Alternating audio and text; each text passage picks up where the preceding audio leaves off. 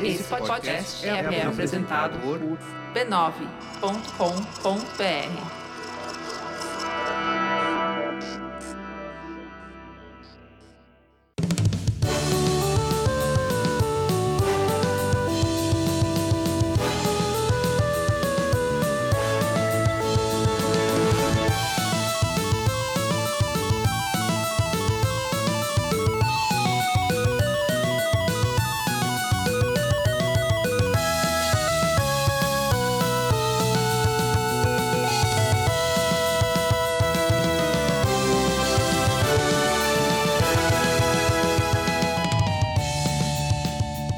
Ao vivo, Poco Pixel número 144, eu sou o Adriano Brandão, do meu lado tá o Danilo Silvestre, tudo bom? Tudo bom, beleza? Maravilha! Qual que é o tema de hoje, Danilo? O tema de hoje é Telecat Royale. Telecat Royale? Royale. Porque eh, hoje em dia tudo acaba em Royale, né? Tem que ser, porque senão não vende.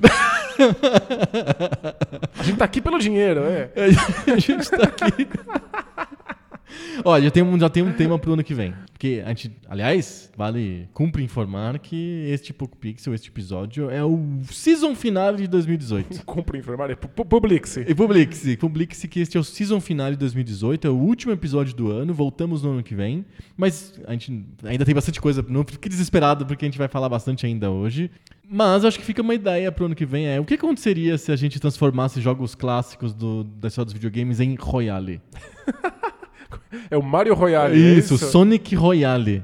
Se você pensar bem e com talvez um pouco de alteração dos seus estados graças a alguma coisa psicotrópica, Usando Dorgas? é, o Smash Bros. é um Royale. É, no, fim, no fundo. Não é o Nintendo É, Royale. não é. tem as mesmas mecânicas de um Battle Royale, mas no final é, Só é o The Last um, Man né? Standing, Pois né? é, é o, É. é o clima Highlander. Exatamente. Só pode haver um. Antes da gente descobrir o que que é, afinal de contas, um Telecat Royale, a gente tem que falar de um monte de coisas. Porque aqui no Poco Pixel a gente começa o episódio falando de um monte de coisas.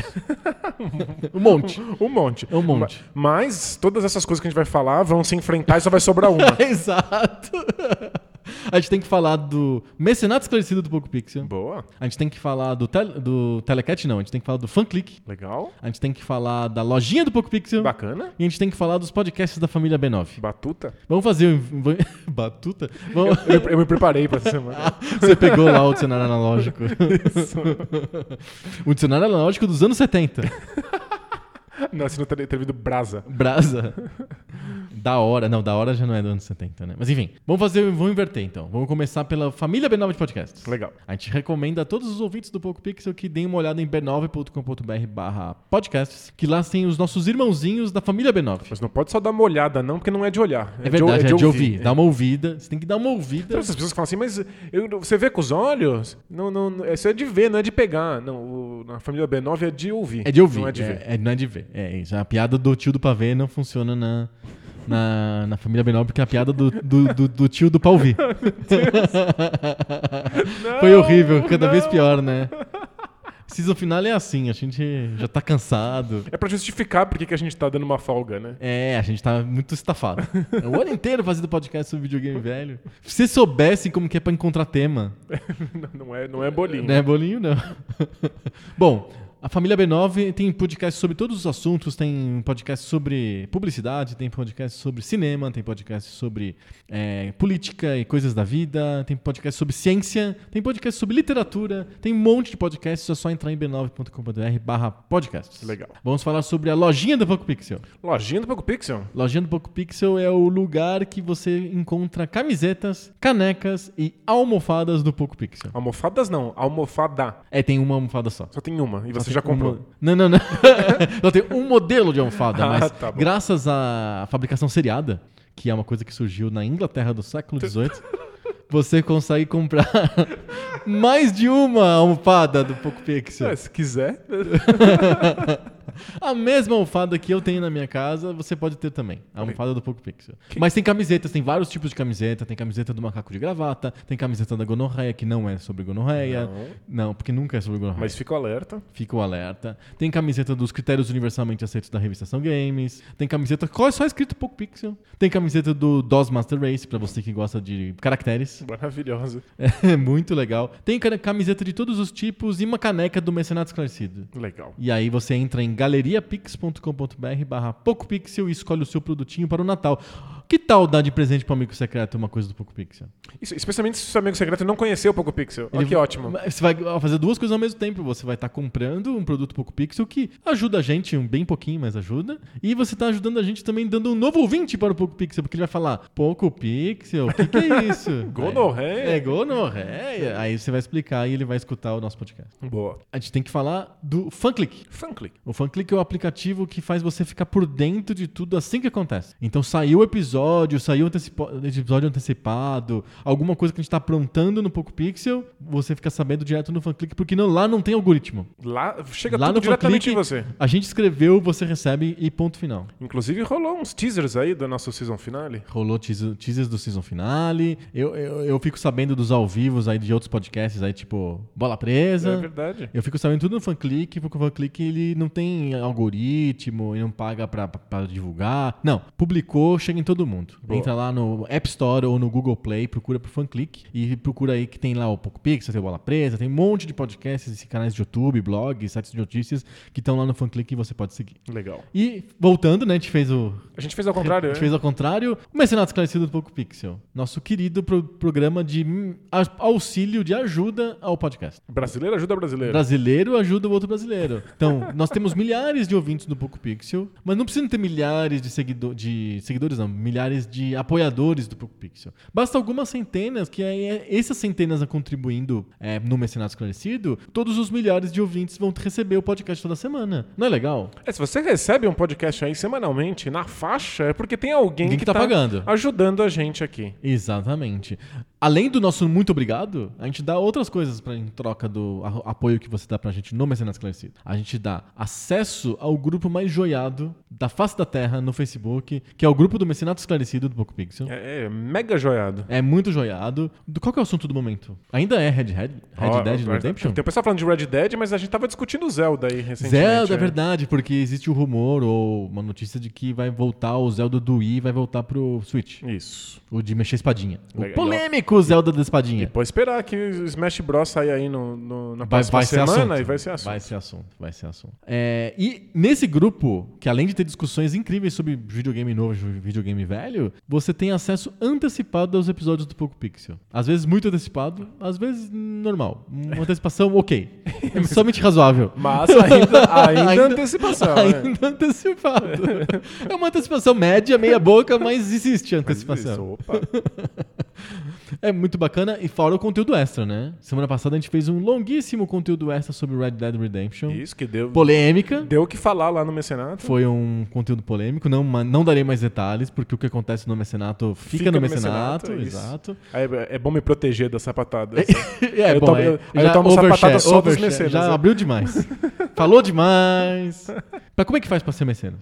Você entra no apoia.se barra PocoPixel. Apoia.se barra PocoPixel, 10 reais por mês, menos que um suco de shopping. É um trocado. É um muito, ah, cada vez mais barato, cada vez menos dólares pelo seu dinheiro. Verdade. e é isso, você vai estar ajudando a gente e se divertindo de montão lá no Mecenato Se a gente cobrasse em dólar, o pessoal ia achar que não, não é quase nada. É uns centavos. Nossa, exato, só 30 centavos de dólar. Eu pagaria um dólar por isso, você lembra do Robocop? É verdade. Muito bom, fechamos os- todos os recadinhos aí? Fechamos? Acho que agora é agora de entrar no Telecat Royale. Bora lá.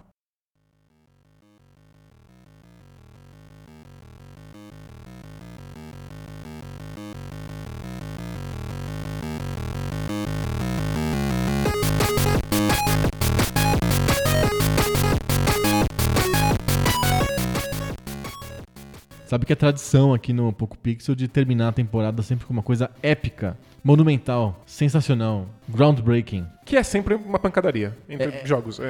Exato, no fundo é sempre uma briga entre jogos. Só que esse ano a gente fez pancadaria entre jogos todos os episódios. É, porque o Telecat agora é sobre isso, né? É, porque pensa assim, lá- na primeira temporada, a gente terminou a primeira temporada fazendo um, de- um duelo entre Battletoads e Shenmue. Porque quando surgiram os critérios universalmente Foi aceitos da nesse episódio Games, que é. surgiram os, os Quarag, os critérios universalmente aceitos da revista Ação Games. Então não dá pra terminar a temporada de 2018 com do mesmo jeito que a gente terminou a primeira temporada de 2015. Tem que mostrar progresso, né? Porque todo, todo, todo, toda semana tem uma briga entre dois jogos usando os Quarag. Então não pode ser a mesma coisa de novo. Porque a gente já faz, virou, bana- bana- banalizou. Então a gente vai fazer igual todo grande videogame que, que se preze. Faz exatamente a mesma coisa, só que muito maior. Isso, a gente ampliou. Então hoje vocês vão escutar.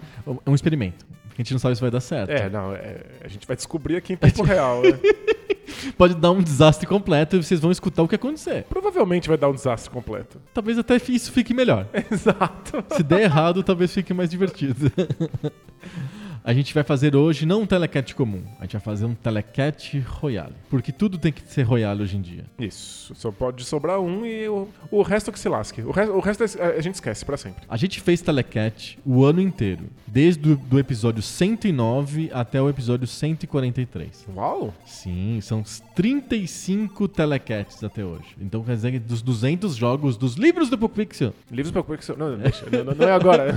Não, é agora sim, porque Ah, esse é? episódio. É, ah, é verdade, né? É, O, o esse episódio é um telecatchão, né? Não vai ter telecat depois do é, tema. faz sentido. É um grande telecat. Então já é a hora de falar dos livros do Pixel. Boa. No ano que vem, porque agora a gente tem certeza que no ano que vem. É, agora acabou. O ano né? acabou, não tem mais como lançar nada. O ano que vem a gente vai lançar dois livros que vão contar a história dos videogames através de 200 jogos. Então são dois livros, cada um com 100 jogos, e a história dos videogames vai estar contada através de uma seleção de jogos que a gente achou importantes, ou pelo menos que, Que dão boas gerassem histórias, boas né? histórias, né? Porque o que importa são as histórias e não as histórias do jogo, não é? Não. Esse jogo você passa no espaço, você atira Não é no em reino torradas, dos né? cogumelos? É, a gente quer boas histórias sobre a história dos videogames. né? A princesa fez um bolo. Mas o bolo era uma mentira. Ela mandou uma carta. que absurdo. Não faz sentido. Mas enfim, é, esses, esses 200 jogos que vão estar nos livros do Poco Pixel que a gente vai lançar no ano que vem, e aí fica o compromisso, a gente vai lançar mesmo no ano que vem. A gente ficou o ano inteiro falando que a gente não ia lançar. A não ser, a não ser Que a gente não lança. Que aí no final do ano a gente perceba que não saiu ainda. Ah, pode ser. É, é uma possibilidade.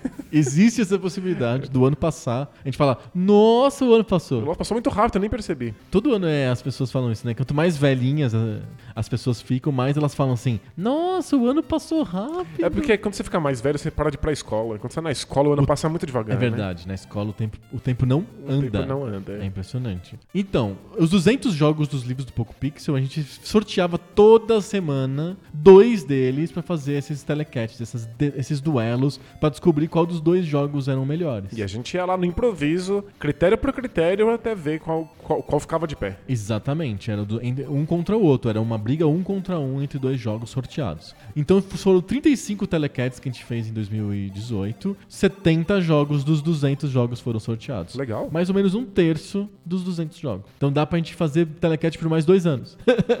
Isso, tá vendo? Não precisa sair né, no ano que vem ali. Tô brincando.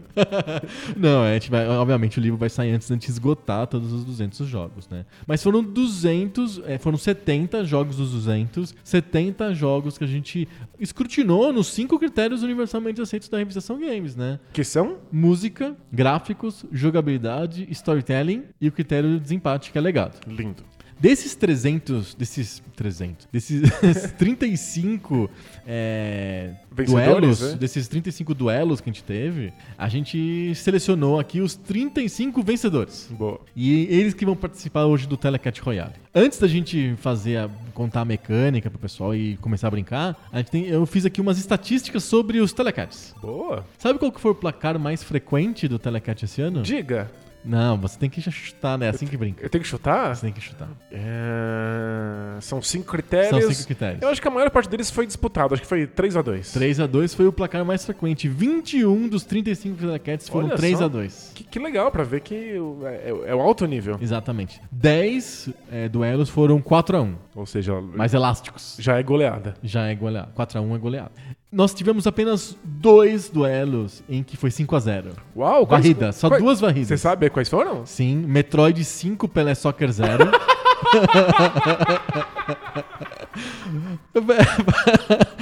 Faz sentido, né? Pela soca. Só que tem um dos duelos, um dos duelos de 5 a 0 que foi um pouquinho mais doído, que foi StarCraft 5 Hero 0. Ah, e o Hero merecia, né? Teria uma chance em O outros Hero é um duelos, jogo é. muito legal, mas é que StarCraft é sacanagem, né? Nossa, é. Esses foram os dois duelos que foram 5 a 0 E a gente teve dois duelos. Ainda, ainda bem que não foi StarCraft contra Telesoca. Nossa, seria 18 a 0.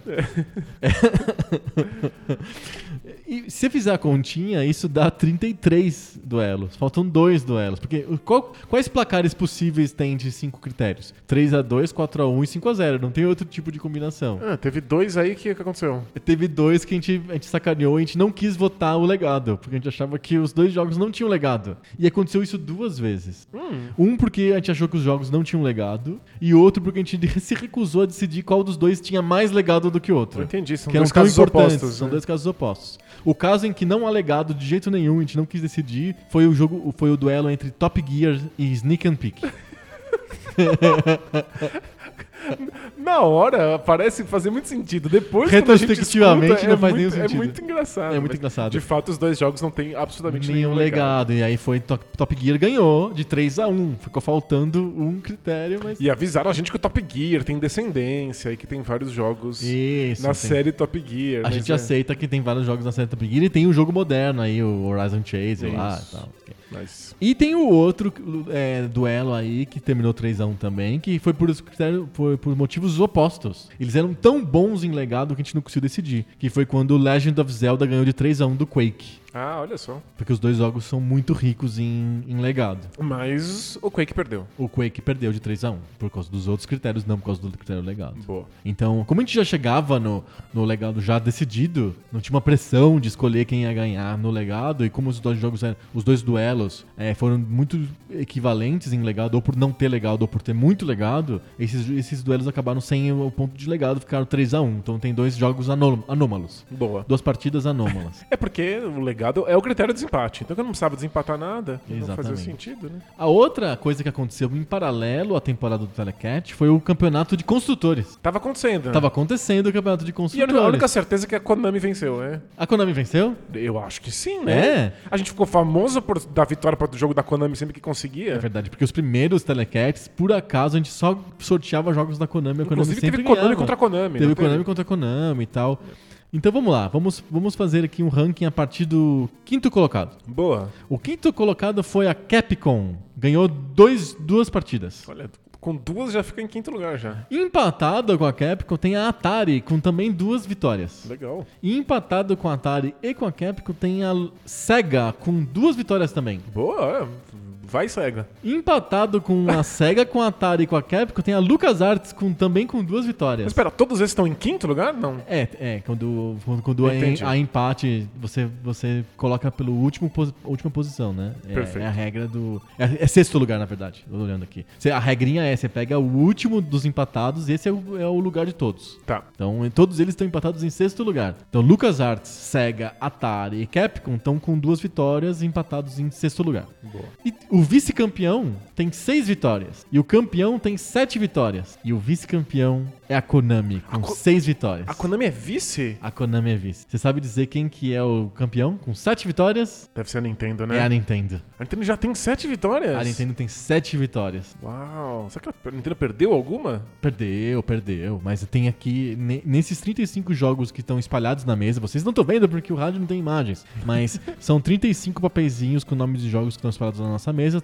Sete desses jogos são da, da, da Nintendo E e seis- seis... são da Konami. São os dois grandes vencedores aí do Telecat. E os Do outros 2018. temporada. Mais vitoriosos venceram Campeonato de vezes. construtores. É. Aí tem um monte de, de empresas que ficaram com uma vitória só. EA, Sierra, Sunsoft, Blizzard e assim por diante. Square. Tem, tem jogos, tão- empresas que tem apenas um jogo aqui entre os 35 da temporada 2018. Legal. Muito porque não tiveram sorte, né? A Konami entrou com seis jogos porque Sorteamos, sorteamos muitos é completamente jogos da Konami. aleatório, É né? totalmente aleatório. Estatísticas do Telecat mostradas. Vamos para o Telecat Royale? Vamos, como é que vai funcionar? Regras. Vamos lá. Precisamos delas. Aliás, eu tive um- uma semana aí de game designer. Me senti um criador de jogos de tabuleiro. Você teve que bolar essa brincadeira aqui. Exatamente, eu tive que bolar. Eu me senti uma mistura entre um grande mestre dos jogos de tabuleiro, não sei os nomes, você que é do Tabulice sabe dizer, e um grande game designer. Eu fiquei entre isso e um animador de.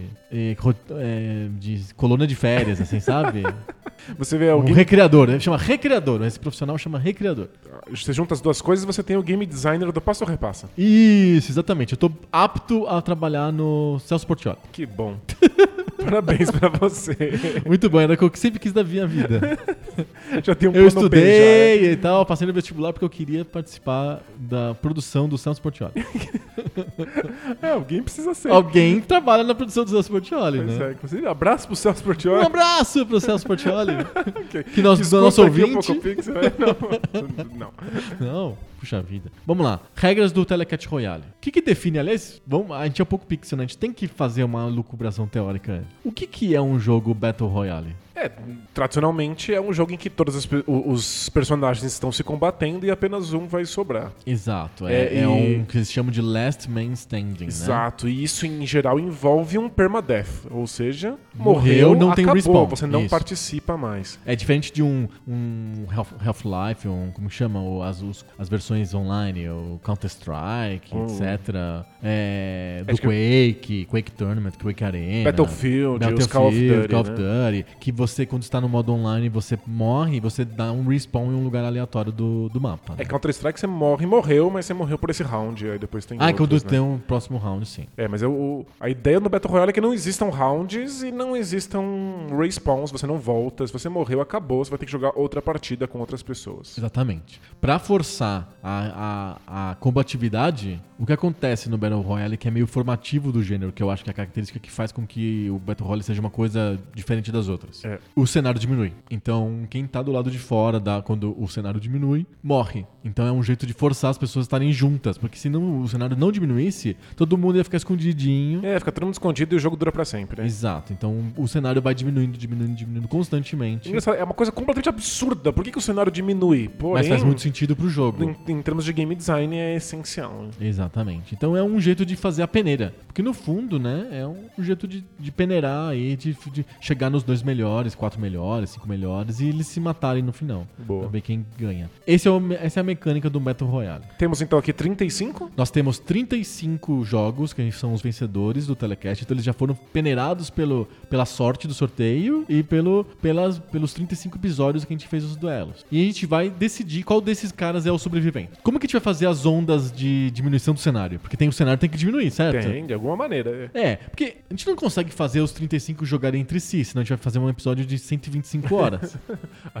Vai ter três malucos que vão ouvir, mas É. vão ser só três. É. Pois é, eu, eu até faria um episódio de 125 horas, mas eu vou ficar com sede.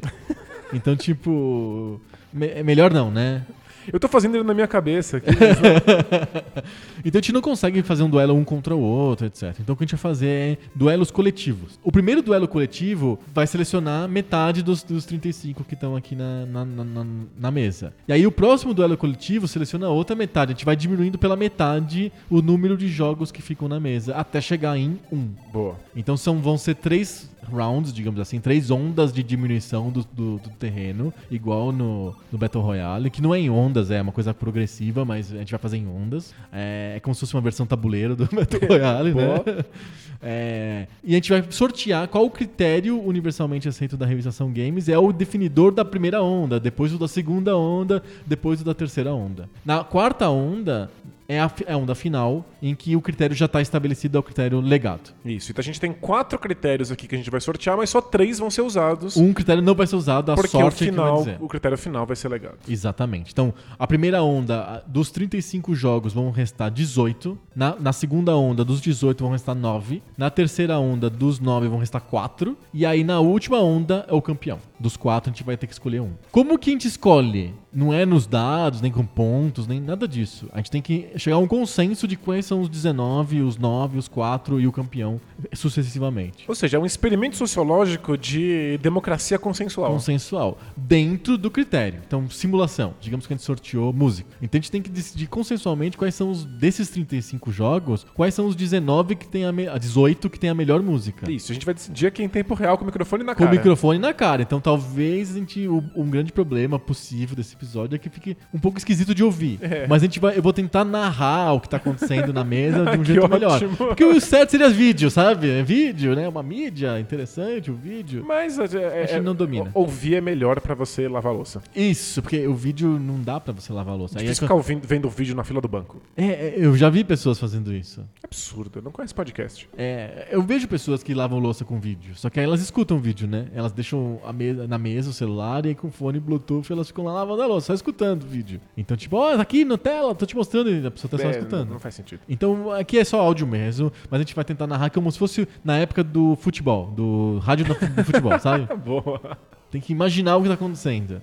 É isso? Tá pronto? Tá Regras pronto. estão claras? Claro isso, mas agora você vai ter que mostrar pras pessoas, pelo, Os jogos pelo que poder estão- do áudio, quais são os 35 jogos vencedores que estão aqui na nossa frente. Vamos lá, vamos ler rapidamente. Sensible Soccer, FIFA International Soccer, cu- curiosamente estão do lado, não é porque é soccer, tá? É, a, a gente simplesmente expôs eles na mesa. Exato. Ghost and Goblins, Batman do Nintendinho, Shenmue, Zelda Ocarina of Time, Legend of Zelda, Panzer Dragoon Saga, Civilization, Day of the Tentacle, Chrono Trigger, Metroid, Sunset Riders, StarCraft, Prince of Persia, uh, Top Gear, Mario 64, Nintendo World Cup, Silent Hill, Battletoads, Excite Bike, Super Mario Bros. 3, Laser Suit Larry, Super Mario Kart, The Curse of Monkey Island, Nightmare, Tetris, Yar Kung Fu 2, Antarctic Adventure, Breakout, Alone in the Dark, Castlevania, Gauntlet, Gunsmoke e Duke Nukem 3D. Esses são os 35 jogos que estão na mesa aqui. Ufa, é jogo pra caramba. É jogo pra caramba. A gente tem que escolher 18 desses jogos no critério que será sorteado agora. Vamos Pega lá. o papelzinho, aqui estão os outros. A gente tem auditores da PricewaterhouseCoopers pra analisar aqui a, fide, a, a fidedi- fidedignidade do torneio. O cri- primeiro critério é música. Vai ser música mesmo? Vai ser música. Ixi, vamos lá, vamos escolher aqui. Ó, eu tô olhando pros jogos e eu tenho uma. uma como que eu posso dizer? Uma proposta pra você. Diga. A gente podia eliminar os que não tem música logo de cara. Ou seja, a gente É um tá- jeito da gente tirar aqui jogos. A gente tá eliminando todos os jogos de Atari, então, é isso? Isso, ó, eu- jogos que eu, eu me lembro que não tem música, por exemplo. Sensible Soccer não tem música, o FIFA International Soccer não Ah, tem mas o, fi- música. o FIFA tem um som que é muito importante. Man- Mantenha o FIFA aí por um tempo. Tá, vou deixar no meio aqui, no limbo Isso. aqui, tá. Breakout, adeus. Breakout já era, que mais que não tem música? É... Gauntlet tem uma certa música, Tetris, né, não é importante pela música, tem música folclórica russa. Mas é, É. interessante que seja uma música Excite. Bike é- a gente deixa por causa que é a música icônica do Excite Bike, Ai, não, é... que tá na minha cabeça, mas eu não vou cantar agora. E que tá, inclusive, na trilha sonora do, Do Poco Pixel por na- anos, Nas né? origens, é. É, pouco Pixel por anos antes de ter a trilha do Rodrigo Faleiros, Não. a gente, tem, a gente tinha a trilha do Excite Bike. Não vou tirar o Excite Bike. Não vai tirar? consigo, não. Laser Suit Larry, apesar do John Philip Sousa e tal. Acho que sim, né? Tchau. Tchau, tchau, Larry. É... Attack Adventure, adeus. Adeus. Embora então tenha a- o Walt Toffel, né? A valsa de Walt Toffel. é, todas as músicas identificadas a gente tá eliminando, que loucura. É, porque é- é uma micro musiquinha, né? Não, É, não- não faz um papel Não faz jogo. um papel no jogo. Nightmare tem uma música incrível, né? Tem que ficar, né? Alone in the Dark é bom de música? Acho que não tem música. Tem, Tem, um- não, tem uma música muito ma- meio macabra, meio, meio concreta, assim, com concreta no sentido dos barulhos e uma coisa meio assim, ah, o, meio acho que o meu Alone in the Dark não tinha música, mas Ah, talvez fosse porque o computador não, tinha placa de não som. tinha placa de som boa É, bastante. Eu vou deixar aqui. Mario Kart tem música boa. Nintendo World Cup tem uma música sensacional. Engraçado. É, pois é. Silent Hill, um jogo que tem uma música importante. Battletoads tem uma música maravilhosa. Vamos lá, tem, tá ficando difícil aqui. Mario Brothers 3 tem uma música incrível. E a Kung Fu 2 tem música boa, mas é uma música só que repete Não, em todas as lutas, né? Adeus. Então, tchau, Yar Kung Fu 2. Mario 64 tem uma música fantástica. Inclusive, a mesma música com várias roupagens diferentes. Italiano, francês. É muito divertida a música do Mario Bom, eu 64. adoro a música do StarCraft. StarCraft é interessante a música E a do mesmo. the Tentacle? É bem boa. É bem boa de verdade. Mas só tem coisa com música boa nesse. Vamos lá, tô aqui com o dinamite na mão. Top Gear. Tem a famosa música do Tecnobrega. Ah, por, por favor. Tem que estar, né? Tá- Tecnobrega fica, né? Tecnobrega. que, que, que batida é essa que abala o coração? É o total mix totalmente diferente. Metroid tem um som, assim. Eu mas gosto é o do Nintendinho. Eu gosto muito da, da, da- música do Metroid. Do Metroid ou do Super Metroid? Ah, na minha cabeça é, é a, mais tá- uma a, gente amálgama. tá- a é. gente eliminou muito pouco jogo até agora. Ocarina of Time. Não, essa é, é, é muito importante. A música é muito boa. É música muito boa. E tá, tá ficando muito cheio aqui. É, eles vão ter que morrer. Shenmue. Eu, não, eu já falei que eu não curto muita música. Eu acho meio açucarada lá, Butter- Butterfly Lovers, estilo meio brega chinês. Não é, a minha, não é a minha praia, não, a música do Shenmue. Só que eu vou ficar muito triste se eu eliminar o Shenmue na primeira onda. Vai, triste, eu não vou ficar triste, eu vou te bater só. Se o Top Gear passar com a música brega e o Shenmue não. O É, Os dois são bregas, só que o brega é diferente. É que pensa na quantidade de música que o Shenmue tem, sabe? E, é, e é, tem um autor famoso, a, do, a música do Shenmue, né? Que é o Yu- Yuzo Koshiro. Então, enfim. É, Batman de Nintendinho tem uma música incrível, melhor que a dos filmes. É, então, vamos começar a separar os que a gente, gente acha vai que passar são... 60 jogos aqui. É, a gente tem que separar os que não podem ficar de fora. Tá, então vamos lá. O que, que não pode ficar de fora? Batman. Isso. Battletoads. Não, esses dois são incríveis, tem que ficar. O que mais? É, Nightmare. Nightmare. É Isso. muito bom. É muito bom mesmo. Eu acho que o- eu gosto muito da trilha sonora do Zelda, mas o, o Legend of Zelda ainda é, é- é muito precária e tem muito menos músicas, e o Ocarina of Time já é muito mais sofisticado. Então vamos eliminar o Tá bom. primeiro, o Zelda, e deixar o Ocarina of Time. Ok, você tá me dizendo que o Legend of Zelda vai ser eliminado na primeira onda. É isso que você tá dizendo. Infelizmente, a gente É, tá regras falando- são tá regras. Tá falando de música, né? É Battle Royale, é assim, É cruel. isso. Então, mas pega o Ocarina of Time pra Ocarina você. of. Night- o Ocarina of Time pronto, foi classificado. que mais? É, Super Mario 3 e o Mario 64, você acha que os dois têm músicas boas o bastante? O Mario 64 tem música bem melhor que o Mario 3. Mas, o Mas a Mario- música do Mario 3 é muito boa também. é, acho que te- tem que passar os dois, Tem que passar os dois. Cadê? Mario, Mario 3, Mario 64. Aqui. Tá. é. E a, do- a música do Mario Kart?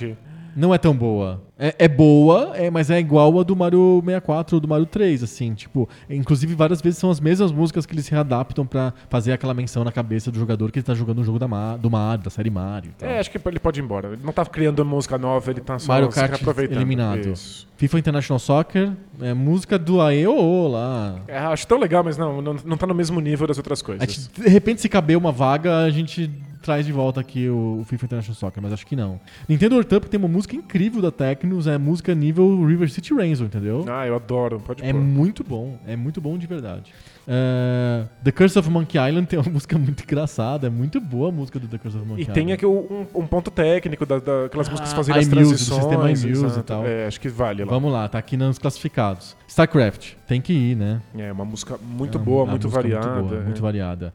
Duke Nukem 3D. É aquela é a música do Bob Prince, né? É uma música bem importante para pro, pro momento shareware da história dos videogames, do PC e tal. Tem aquela pegada rock sujo, assim. É interessante a música do Duke Nukem 3D. Eu acho que é até melhor do que a do, do, que a do Doom. Tá, manda bala. É, Acho que o Alone in the Dark, eu não me recordo da, da, da música. é, é uma música diferente, esquisita, dissonante. Acho interessante, mas não é assim tão É, se, se for pra música dissonante bizarra, vai do Silent Hill, que é uma música realmente É. muito desconfortável. é. Exato. Sunset Riders, mu- putaria do Velho Oeste da Konami de arcade. Gritaria dedo no cu. Ah, acho que não. Não precisa, né? Não. Panzer Dragon Saga, a música. Tem, um, tem uma música bem diferente do que dos jogos de, de fantasia da época. É uma música também meio incômoda, com, com, com coisas dissonantes. É, é uma, é uma música interessante. Música industrial, né? É. Vou deixar aqui e vamos ver o que acontece. Silent Hill, a gente já disse que vai ficar. Boa, fica. Castlevania, é o barroco rock bizarro. Eu do- acho- É muito engraçado e muito brega. Eu acho mais brega que Shenmue. Ah, é, é, os dois são bem no mesmo nível do brega. é que esse aqui é um brega, é um camp brega e o brega Shenmue é um brega ado- adocicado, né? O que, que você prefere? Eu, eu acho que eu prefiro o, o Brega Camp, mas é que o Shenmue não pode ficar de fora, né? Eu vou eliminar o Castlevania e colocar o Shenmue. É Excite Bike, vai- tem certeza? Tem música do Yuzo Koshiro. Pelo menos duas músicas ali do Shenmue são realmente boas. Pode ser, pode ser. Gauntlet é, é esquecível a música, não dá pra classificar. Não, é. não dá pra classificar. Civilization é, usa um melange de músicas, assim, tem música clássica. tem- Eu acho que não é música original. Não é, é... não é tão interessante. Não. Civilization tá fora. Esse Chrono Trigger eu não quero tomar essa patada de deixar de É fora. uma música bem famosa do Chrono Trigger. É do mesmo cara do, Fin- do Final Fantasy, né?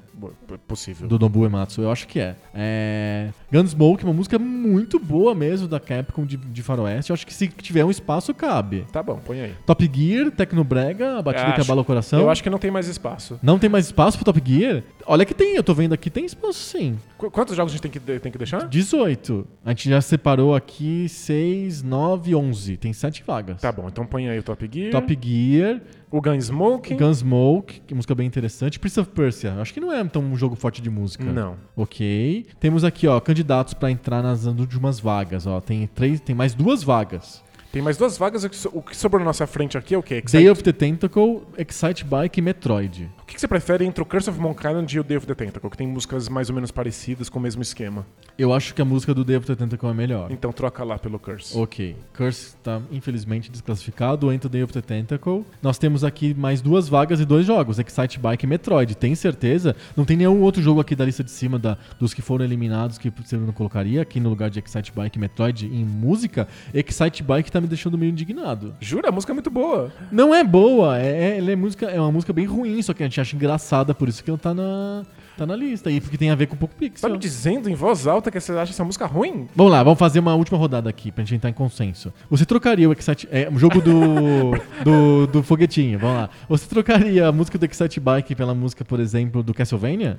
Eu trocaria. Não, não, eu só tô gritando porque eu tô dentro de uma, Dentro de uma uma cabine, cápsula. você de uma não cabine, sabe, Eu não você sei não o que tá acontecendo. Eu trocaria a música do Castlevania pela música do Excite Bike. Por mais que eu ache legal do Excite Bike, tem a ver com o Pixel, não sei o quê. É, pa- pa- você me convenceu, tá bom. Tô convencido. O Castlevania entrou, esse Excite Bike tá fora. Tem Metroid. Tem certeza que você quer colocar Metroid? Eu gosto muito Você não colocaria. da- da- Tem certeza que você gosta muito, muito, muito? Você não colocaria, por exemplo, do Super Mario Kart? Ou do Legend of Zelda? Você eliminaria o Legend of Zelda de cara por causa do Metroid?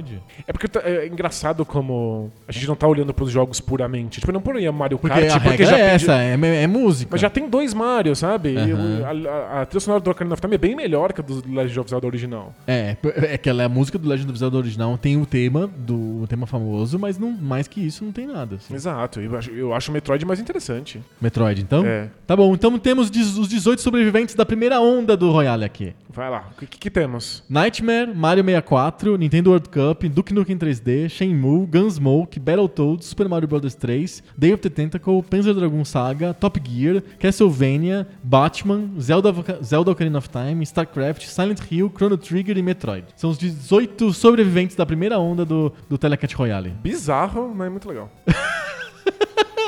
Ó, tô eliminando aqui, estão todos mortos.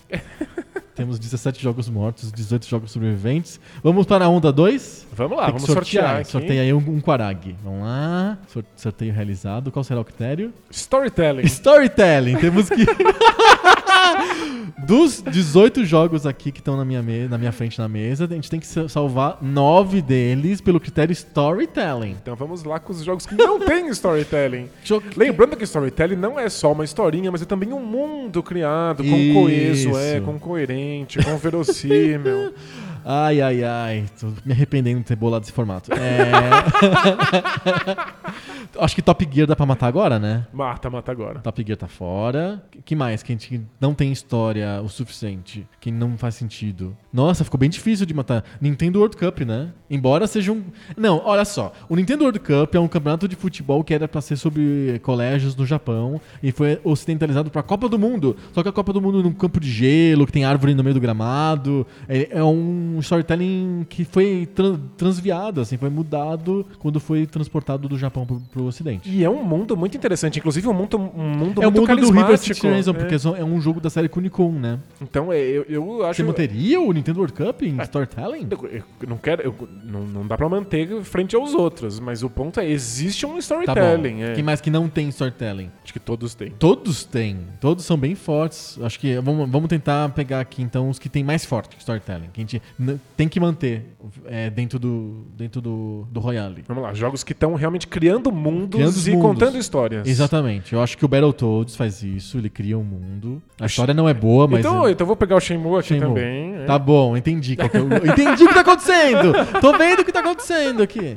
É, o Batman, ele tem uma storytelling que é do filme. Enfim, ele é legal nesse sentido. O Zelda Ocarina of Time, obviamente. Claro, tem, cria um dos mundos mais interessantes. O StarCraft. StarCraft, eu veria o filme do StarCraft. Total, e, e- e- tem um mundo muito interessante, apesar de a história ser médio, mas é- não é ruim, é boa também, mas o mundo é muito legal. David the Tentacle tem uma história incrível, é, um dos melhores, acho que é o melhor jogo de storytelling da, da, da mesa, é o, é o David the Tentacle. É maravilhoso. Acho que é melhor que o Shenmue. É, eu acho que um- outros jogos importantes que tem que ter de storytelling é o Metroid, porque o jeito como ele cria o mundo e a atmosfera e o clima dentro do planeta inóspito, bizarro e tal. Justo. Sem falar uma palavra, assim, te deixa numa tensão bizarra. É muito interessante o Metroid. E. A gente tem os do Mario ali. O, o- Tem dois Marios. É, o Mario 64 é E fa- o- famoso pela Pelo sua- bolo. pelo- pela carta do O bolo. bolo é uma mentira. É, mas o, o mundo de jogo é, É muito, coerente, muito coerente. interessante. É muito interessante. Esse- E o Mario 3, que é uma peça de teatro. O Mario e o Luigi estão no teatro. Engraçado, quando- acho que eu gosto mais do mundo do Mario 3. Eu também da, gosto. coisas acontecem e da troca de, de roupa do que do Mario 4. Acho que o Mario 3 tem um, um storytelling interessante, uma progressão de- muito bacana. É, e os mundos são muito variados. O o Mario 64, apesar de ser muito coeso e muito interessante, ele é um mundo é muito autocontido no castelo da princesa. Então você fica um pouco enjoado, eu acho. O Mario, o Mario 3, eu ia falar chamar, chamar que- ele de Mario 63, É né? que o castelo da Mario princesa 3 é só o hub, né? Você vai parar nos lugares bizarríssimos. né? Bizarríssimos, mas é, eu acho mais limitado. O Mario 3 ele tem uns mundos bem diferentes, em que Ah, você Mario- é gigante. Mario 3 será, é um dos mundos mais é interessantes dos muito legal. O Mario 3 é muito interessante. Eu acho que melhor até do que o Mario World. Quanto que não que está na lista porque não foi sorteado. Nunca, nunca nem jogou o Telecat. Quanto que a gente tem que manter aqui? Tem mais um só. Você tá brincando? Sim. Então, é porque a gente tem RPGs famosos, como o Panzer Dragon Saga e o Chrono Trigger, que, Exato. que contam histórias... Ó, então alguns que a gente já de cara a gente já meio que já consegue eliminar. O Nintendo World Cup, desculpa. Sim, Por mais que seja legal o futebol na, na- na neve lá, no- com as árvores. Acho que o, Gun, o Gunsmoke, o não é... Gunsmoke também não tem uma narrativa tão sólida. O, O Nightmare, também que não, não, faz absolutamente nenhum sentido, é um caos ab- absurdo. causa absurdo. E aí eu acho que o Duke Nukem 3D também tá nesse caos aí. Acho que não tem muita coisa pra contar. Apesar de ter um universo semi-coerente e um personagem que as pessoas gostam, o resto é um caos total. E aí eu Não- acho um personagem extremamente vazio. É, é um personagem que é Ele só é oco de massa velho, é. assim. É, acho que o Nuke Nukem rodou. Temos aqui então cinco jogos pra uma vaga da onda aqui do, do Storytelling no Royale. E aí, ó, Mario 64, Silent Hill, Chrono Trigger, Castlevania e Panzer Dragon Saga pra uma vaga. Não já, já- não tem mais jeito, já, já deu ruim. Deu ruim, né? É porque assim, Chro- Chrono Trigger apresentou um mundo de, de contação de histórias para toda uma geração no, no Super Nintendo. As pessoas aprenderam a, a esperar mais do que os seus jogos contavam. Tem é, múltiplos caminhos, múltiplos finais, as- as narrativas de, de viagem no tempo. E Silent Hill é uma das primeiras vezes que os videogames são, são psicanalíticos e falam da- sobre a- a- os acontecimentos internos de um- de um, Sim. dos personagens. O Panzer Dragon Saga é um- uma das tramas políticas mais interessantes dos RPGs. É. Talvez. E o Mario 64 tem um dos bolos, os bolos mais gostosos da história Esse é um dos dos bolos mais mentirosos da história dos videogames. Vamos, vamos fazer um Royale interno aqui nesse grupo aqui pra ver quem se classifica? Tem certeza que só tem uma vaga? São nove vagas e só tem uma vaga. A menos que você queira tirar alguém daqui. É, pois é. Quem que você quer tirar dos nove aqui? Dos oito que já é pré-classificados? que São mundos Vamos e ler. histórias muito boas. Shenmue. Não tem como tirar. Não, é Battletoads. Storytelling segura, é. Battletoads, o storytelling nem segura tanto, mas a criação de mundo segura muito bem. O- os gráficos seguram É, fortemente. Não sou eu que vou meter a mão no seu Battletoads, deixa por lá. Batman, eu acho que é interessante, não é intocável. Eu acho que o Batman é o elo mais fraco nessa, dessa conversa. É aquele aí. programa português lá do Elo Mais Fraco. Você já viu? É muito bom que a mulher fala assim: Tu és o Elo Mais Fraco. Tu eres o- Aí cai um buraco, assim. Aí cai, não, a pessoa cai num buraco. É. O Batman acho que tá, tá no elo mais fraco aqui. É. O Ocarina of Time, obviamente, é muito forte. O StarCraft, obviamente, é muito forte. O Day of the Tentacle é incrível, o melhor storytelling da história dos videogames. Metroid não é tão forte e o, o Mario 3 também não é tão forte. É que a, a minha tendência, quando eu penso em videogame, Eu afastei aqui um pouquinho aqui as, as cartinhas aqui do Ma- Batman, Metroid e Mario 3. a minha tendência quando, eu- quando eu analiso storytelling de videogame é como não é a história em si, Mas é como essa história é contada, como esse mundo é construído, como eu experimento essa história, que eu acho que é o que verdadeiramente importa. Aham. Então, não necessariamente vão pegar os RPGs que têm histórias mais complexas se eu acho que essas histórias não são experimentadas de uma maneira que seja verdadeiramente interessante. Uhum. É, então, tipo, o mundo e como a gente entra em contato com ele é o essencial. Mas eu não sei se o Batman dá conta disso. Hum, mas aí você colocaria o que no lugar do Batman? Chrono Trigger? O Panzer Dragon Saga? O Silent Hill? Eu, eu tô- acho que eu tô mais pro Chrono Trigger e pro Silent Hill. né? É? E ó, eu definitivamente não sou um fã de Silent Hill. definitivamente. Eu acho que ele toma pau em todos os critérios que não sejam música Lembrando e, que os, os próximos né? dois critérios que a gente vai sortear um deles pela terceira onda é ou jogabilidade ou gráficos. Então, vários desses morrem aí É. fácil, é.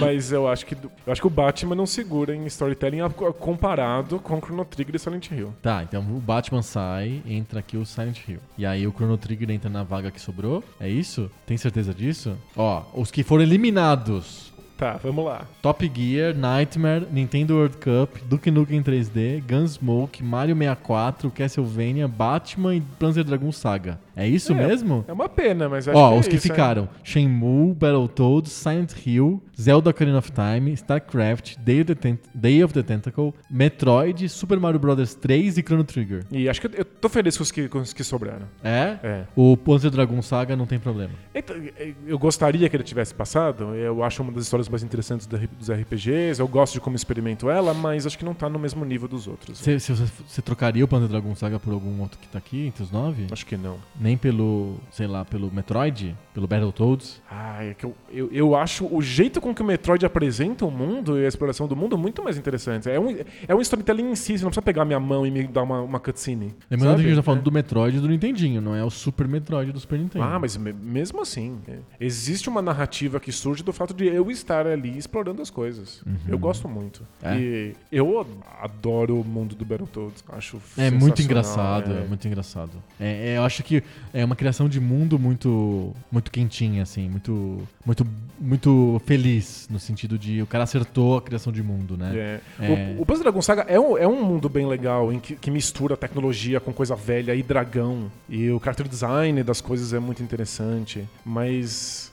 É- ele bebe muito da- da- de uma coisa bastante japonesa, de que a história não precisa fazer sentido porque ela nunca é explicada de fato. Aham. As coisas só estão ali porque elas são visualmente interessantes e, e fazem sua cabeça coçar, mas nada se resolve, né? Aham. Então, não- não sei. É, é interessante de experimentar, mas não é necessariamente essencial. Vamos lá. O Shenmue tá pela história e pelo universo. Isso. O Battletoads é só pelo universo. É. O Silent Hill, É pelo, por, por ter coragem de lidar de fato com temas adultos e psicanálise. o Ocarina of Time, acho que é pela história e pelo universo. Acho que principalmente pelo, Pelo universo. universo. né? E pelo- por como se conhece esse universo. né? Perfeito. O StarCraft é mais pelo universo do que pela história. Embora eu goste muito da história. Tem a história também. O David Tentacle é, é os dois, é o universo e a história super bem amarrados. O Metroid é só o universo, a história é mal contada. É, não, não é que é mal contada, ela é mal é contada, assim, não, nem aparece explicitamente. É, ela jogador. aparece enquanto você joga. Talvez eu- é, é o que eu mais gosto do storytelling do Metroid. Aham.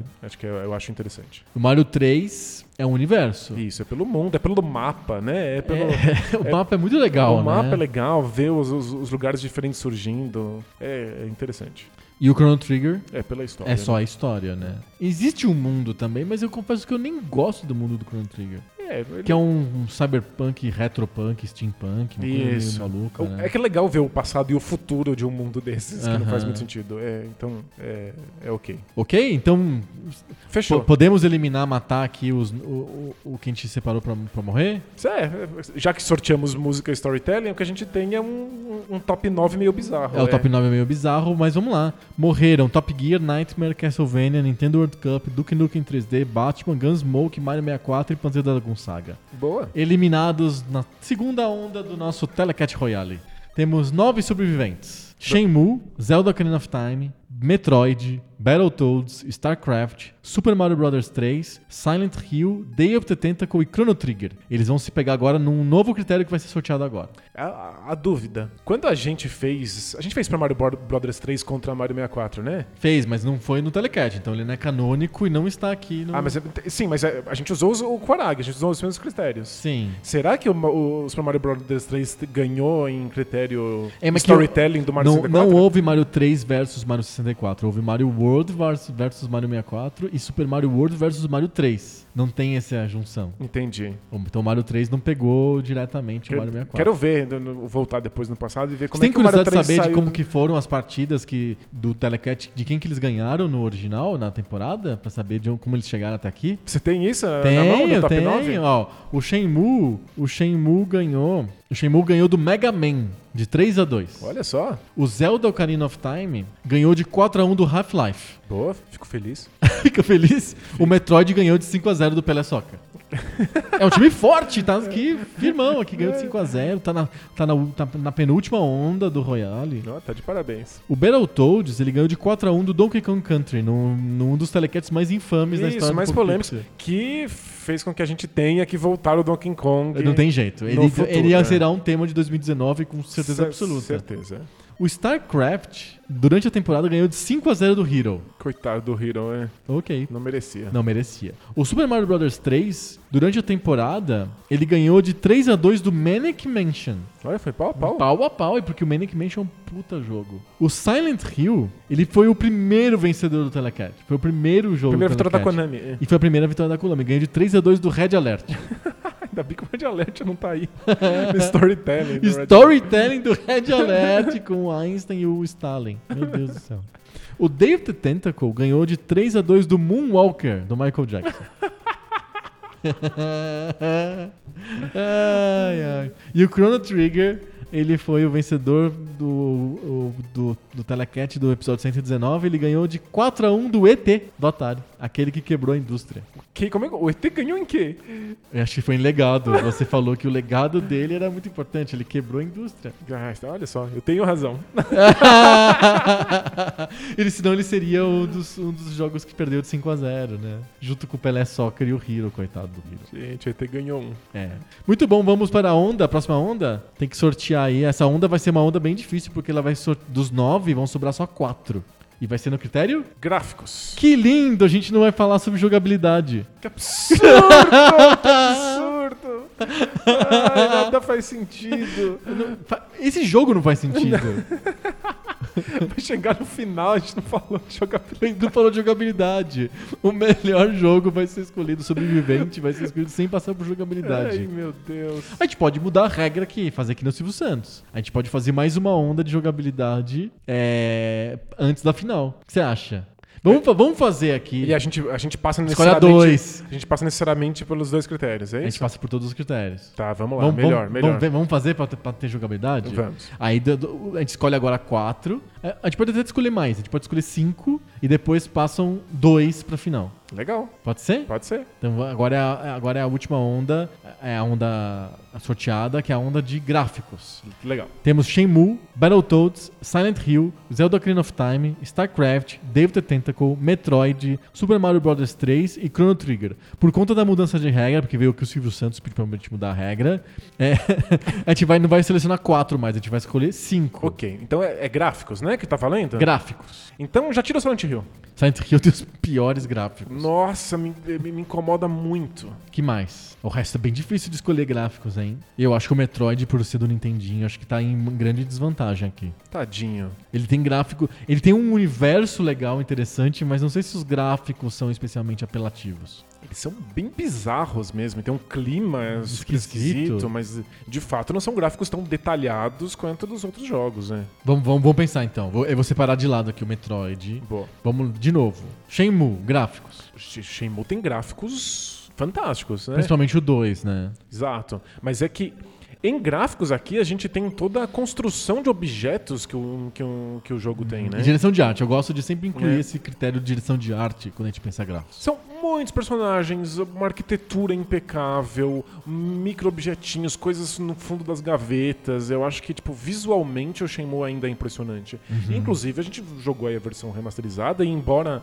algumas coisas sejam estranhas visualmente, ele ainda impressiona. Andar pela cidade ainda é uma coisa Sim. legal, né? É, o gráfico meio chocante hoje em dia do, do Shenmue. E, principalmente pelas o 3D cores, assim, né? da época é, é, é sofrido mesmo, né? A gente pena com os jogos do PlayStation, do PlayStation 2, o- com os jogos do Dreamcast, é meio mais difícil graficamente, né? Mas é, o remasterizado do Shenmue, principalmente do 1, tem umas texturas imensas, é uma coisa meio grotesca Isso. mesmo. Parece que é tudo, é tudo. Eu tenho uma implicância com aquele modo de tirar foto que realça tudo. Eu esqueci o nome agora. HDR. Sabe quando você tira foto com o modo HDR no celular e aí tudo fica bem brilhante, parece que tem um contorno em volta de todos os objetos? Faz sentido. O Gemu é meio isso, assim, tipo, fica tudo na tua cara o primeiro jogo. É tudo super brilhante, é. É, depois que melhora um pouco, né? mas é a quantidade de elementos ainda é incrível, não é? Tipo, Aham. Assim, é muito detalhista. É, eu acho que os- o, o ponto é isso, a quantidade de detalhes que o jogo consegue ter, Sim. mesmo tendo um 3D defasado, né? Sim. Battletoads.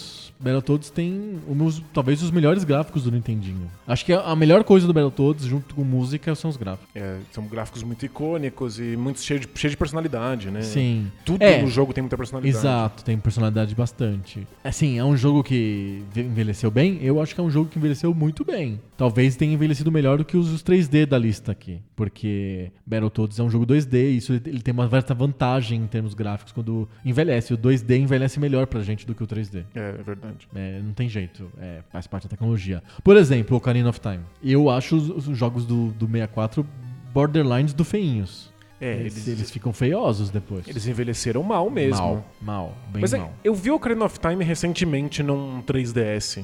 E que não mudou muitos gráficos, ele só coloca aquela camada 3D bizarra. E é engraçado como é, o jogo ainda é sólido. Funciona? É, ele não é em, nenhum grau bonito, mas a Aham. direção de arte ainda é interessante, a- sabe, as cores ainda são, são bacanas. O jogo se sustentou melhor do que eu lembrava na minha cabeça. Então, Zelda Ocarina of Time você manteria? Eu manteria. E o StarCraft? Tem gráficos maravilhosos, né? É, e, a- passou por uma remasterização que foi só necessidade dos Do monitores. É, É. Os, os monitores são HD, É precisava. a resolução que melhorou. É, a gente não vai tirar nada, né? Que são, calhou desses jogos serem muito bonitos. Sim, o Tirando Silent, Hill. é, é, o Silent Hill já, já tá eliminado. Vamos tirar o Metroid também. O Metroid não tá no mesmo nível. É, o Metroid outros. não tá no mesmo nível, embora a direção de arte seja inteligente. Acho que não é um jogo que se mantenha graficamente. Temos que eliminar dois. Estamos com 7, Temos sete, tem que ficar cinco. Temos aqui Chrono Trigger. que é do Akira Toriyama. Tô- O character design é uma graça, os mundos são muito bem feitos. É tipo, é, visualmente ainda é um- uma delícia. Pra mim, envelheceu muito melhor do que todos os Final Fantasy. Ah, é, eu acho que sim também. Inclusive, o, e principalmente os 3D. Sim. E o Mario Bros 3. É um jogo lindo. É, É. um dos jogos mais bonitos do Nintendinho. A gente não, tem, não, ne- nenhum vai sair. E o Day gente não falou do Day of the Tentacle, né? A gente tem que falar do Day of the Tentacle, que é um, um gráfico sensacional e que, que funciona. A arte do Day of the Tentacle, que é super estilizada, super grotesca, lembra. Tem to- todo uma um diálogo com a linguagem dos, dos cartoons dos, dos anos 30, 40, do, do Tex Avery, do Chuck Jones e tal. É, A animação dos personagens ah, é, muito, engraçada, muito bem feita. E se você joga ele na versão original do PC, ele ainda é muito bonito. Se você joga ele na versão remasterizada, ele fica ainda mais legal. Mas se você aperta o botãozão lá do PlayStation, ele volta pro gráfico velho e tá ótimo. boa. Tá ótimo mesmo, é. Melhor do que, por exemplo, o Full Throttle, que é um jogo posterior ao Devil Tentacle, que se você bota, se você re, de- se você demasteriza ele, fica meio complicado, fica meio incômodo. Mas o Devil Tentacle não. O Devil Tentacle tá tinindo mesmo se você tira a resolução. Não sei tirar dois jogos dessa lista. Vai ter que tirar. Alguém vai ter que trazer alguma ideia nova aqui. Eu posso dizer, É. eu tô incomodado com o Ocarina of Time. é mesmo? Eu acho o 3D meio incômodo. Uma paleta de cores meio monocromática, uma coisa tudo meio tons de terra e verde. Principalmente de terra, um jogo meio ocre. que é, acho que, a limitação da, da época, da, da tecnologia da época. Você pega o Quake também, é só isso, né? O Quake, o jogo inteiro é um jogo marrom. É, e, e não tem muitas texturas. É que eu acho que o Ocarina of Time ele, ele se sustenta principalmente pelo fato de que ele tem alguns gráficos que são pré-renderizados. Aham, Ele tem algumas coisas que são como Resident Evil. sim. Né? Você tá jogando em 3D em cima de uma foto. E esse, esse tipo de coisa ainda ficou bonitinho. É, especialmente porque não existia aquele período horrível de load entre das câmeras que o Resident Evil fazia, o Ocarina of Time. A porta, né? É, parecia direção de arte, parecia que tinha um monte de, de, de câmeras bacanas em ângulos inusitados. Assim. Aham. É um gráfico importante, né, pra indústria, né? Eu acho que ele leva até o Red Dead Redemption 2, assim, sabe? Tipo, ele cria coisas muito interessantes, mas o critério não é legado agora, o critério é gráfico. Então, não sei, eu tô incomodado um pouco com o 3D do Ocarina of Time. Eu vou levar Gente. essa patada na rua. Vai, eu acho, eu acho uma graça e os gráficos pré-renderizados funcionam bem. Mas é, eu não tenho incômodo com nada, você tem incômodo com alguma coisa, então ele vai ter que ir. É, eu tô, eu- o que eu tô incomodado aqui entre esses, esses sete que estão aqui na nossa frente, eu tô incomodado com o Ocarina of Time e com o Chrono Trigger. O Chrono Trigger? É os que. é os- eu, eu, eu- eu sinto. O Mario 3 também é um candidato a ser eliminado, mas eu fico com muita dó. É- é Primeiro só que ele é o último Mario, né? Ele vai, vai- vão acabar os Marios. É, mas ok, faz parte do Royale, é, é assim. E é, ele talvez fique a subpar, assim, ele fica menos interessante do que os outros seis jogos que estão do lado dele, em termos gráficos. O Super Mario Bros? O Mario 3. E aí? Eu tô, com, eu tô com medo que o que vai acontecer é que a gente vai passar Shenmue e Battletoads pra frente pra sempre e vai virar um.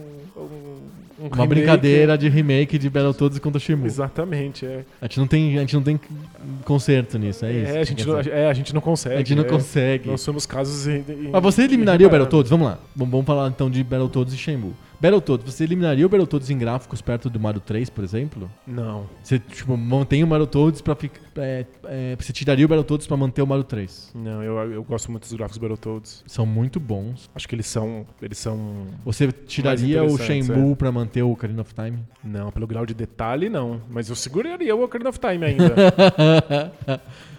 o, Day of, o Day of the Tentacle você tiraria pra algum desses caras sobreviver? Ou o Day of the Tentacle você, você manteria... Você tiraria pra manter o Mario 3? O Day of the Tentacle. ah, não, eu acho as animações dos personagens muito boas. E o pra manter o Ocarina of Time? Também não. Que tal, que tal o StarCraft? StarCraft você acha que poderia ele morrer? Talvez. Eu, tipo, É. eu gosto dos gráficos, gosto muito. Eles são. Crianças, vocês estão vendo aqui a gente chegando no consenso. Isso aqui é uma negociação consensual. Eu gosto muito dos gráficos do StarCraft, mas talvez eles sejam menos interessantes, mais simples do que a maior parte das coisas que a gente tá vendo aí. Pode ser, pode ser. É que ele tem uma criação de mundo muito interessante. A ideia do. que a gente já falou em storytelling, mas. Enfim, o gráfico meio que torna concreta a ideia do storytelling. É, tem os personagens, tem os Protoss e os É que acho que muitas vezes a gente, a gente gosta das unidades, gosta desse mundo muito mais porque vê eles fora do jogo do que quando tá no jogo. Quando tá no jogo, ele é só um indicativo de que é uma unidade. É um ícone. É, eu gosto muito, mas é. Você tiraria o StarCraft. Acho que eu tiraria StarCraft, porque tem que tirar alguma coisa. É só isso. E que Eu- se a gente tirar o StarCraft e o Chrono Trigger? ah, você tá propondo, eu já tô propondo aqui, estamos negociando aqui. Gente, tem as, as animações daqueles personagens pequenininhos do Chrono Trigger é tão legal. Perto do que se fazia com aqueles personagens, com aqueles bloquinhos, vamos o. Chrono Trigger é super eu vou tirar avançado. o StarCraft, Ah, meu Deus. que é o maior jogo de todos os tempos. Mas ele tá morrendo aqui no Battle, Battle Royale, aqui, no, no Telecat Royale. Qual, dos, qual desses você sacrificaria, sacrificaria pra manter o Chrono Trigger? Shenmue, Ocarina of Time, Day of the Tentacle, Battletoads Super Mario 3? Ah, Nenhum. Pode tirar o Chrono Trigger. Então, esse é a- é difícil, né? Porque você tem que sacrificar um pra manter o outro.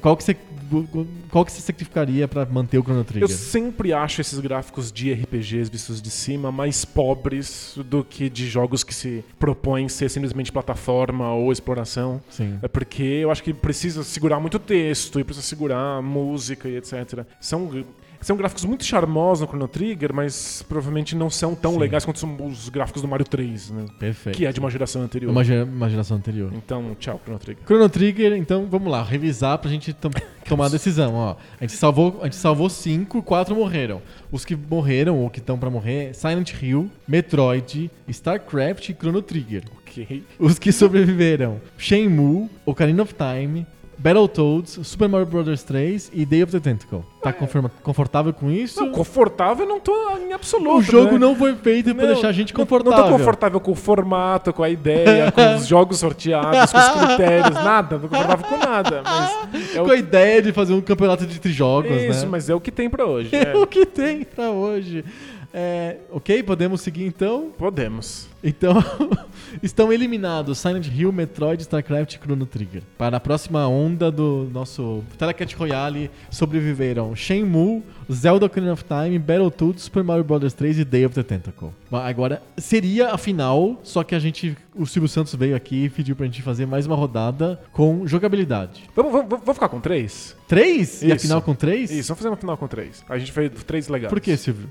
Porque são- a a gente acabou de tirar um só no critério gráfico, aí a gente tira dois no critério jogabilidade. Não, a gente não tirou uns. Ah, tá, entendi, entendi. A gente eliminou só um a, menos, a mais, no, um a menos no critério gráfico. Foi isso. né? Aí elimina. Tá, ok. É, Eu pensei de passar dois e fazer uma final só entre dois. Mas você quer fazer uma final entre três. Isso, porque se fosse só entre dois, a gente podia fazer com todo o Quarag, sabe? Pra, pra justificar que a gente tá usando só um critério, vamos com três. É, tá É. bom. É que a gente pode fazer com todo o Quarag se quiser fazer uma final, final, super final. Não, não, não. Vamos É, é. legadão. Legadão, tá bom. Então vamos escolher três. Então dois vão ser eliminados agora na onda da jogabilidade. Isso. E aí a, a final é com legado. Vamos lá. E aí? Ocarina of Time é o que não dá pra tirar. Eu acho a jogabilidade impecável, Tá. incrível, inteligente. Ok. Os botões contextuais fazem coisas diferentes momentos diferentes. Perfeito. Até o- as partes de plataforma não são medonhas. Eu tenho uma proposta. Diga. Você vai achar chocante. Tá. E eu não vou fazer por etapas que nem você tá fazendo.